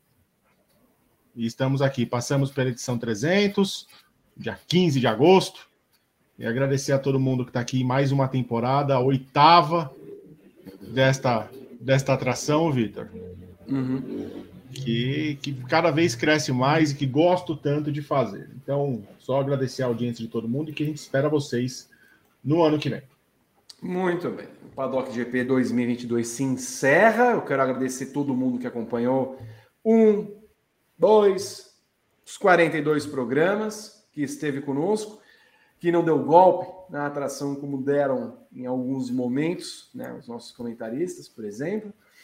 Agradecer demais a presença de todos que fizeram esse programa, aquele carinho de sempre que a gente faz. Temporada não foi lá essas coisas da Fórmula 1, mas estivemos firmes e fortes aqui toda segunda-feira para fazer o Paddock GP, que é a mesa redonda mais antiga e respeitável da internet mundial. O meu mandato, meu quinto mandato no Grande Prêmio se completa em 31 de janeiro de 2023, né? Então até lá eu tenho tempo para amadurecer se eu continuo nas organizações, se eu continuo na condução do programa, porque eu não aguento mais as ofensas, por exemplo, que me são proferidas por essas senhoras não, não muito sãs, né? Mas um novo estoque de é, histórias será revelado nos próximos meses dessa senhora que não tinha o que fazer, por exemplo, me colocou papel na boca em Interlagos e foi tirar uma foto. É esse o tipo de pessoa que é Evelyn Guimarães. Não, são, não é, uma, não é uma, como Gabriel Curti, Gabriel Carvalho, que são pessoas é, ilibadas, jamais saem do prumo, tal qual Rodrigo Berton também. Então, é isso. Quero agradecer a Evelyn Guimarães, embora não mereça. Gabriel Curti, Gabriel Carvalho e Rodrigo Berton por mais uma temporada do Paddock GP, que volta lá. O que, que é isso? O que, que é isso? É, o Berton, bota. Bota. Enquanto tá. Deixa na tela, deixa na tela que eu vou ler.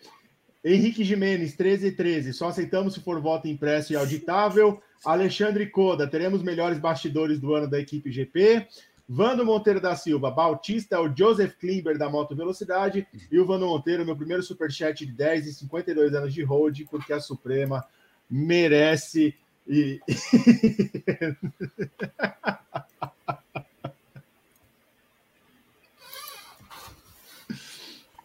Eu só quero dizer que você mereceu isso aqui, como todas as outras coisas que acontecem com você. Você merece, você pede, você provoca, você começa. É isso. Ainda bem que eu sentei longe de você em Interlagos. Tá? Talvez esse, ó, talvez esse tenha sido o problema. Não, isso não Pensa, foi o problema. Pensa bem que você vai sentar da próxima vez. Não, não vou, eu não vou mais. Chega, acabou para mim. Foi é verdade, o último ano. É mas ouvi, é e se tiver, e se tiver o boteco lá de novo ano que vem? Não, mas aí ele pode ficar no boteco, ele não precisa ficar com a gente. Eu fico no aí, meu boteco. A melhor coisa que a Fórmula 1 fez foi colocar aquele boteco lá no fim do, do paddock. Chega, eu não aguento mais. Eu preciso de férias, é, inclusive duas semanas. Eu vou sumir. Vocês não me mandem mensagem, ok? Tchau.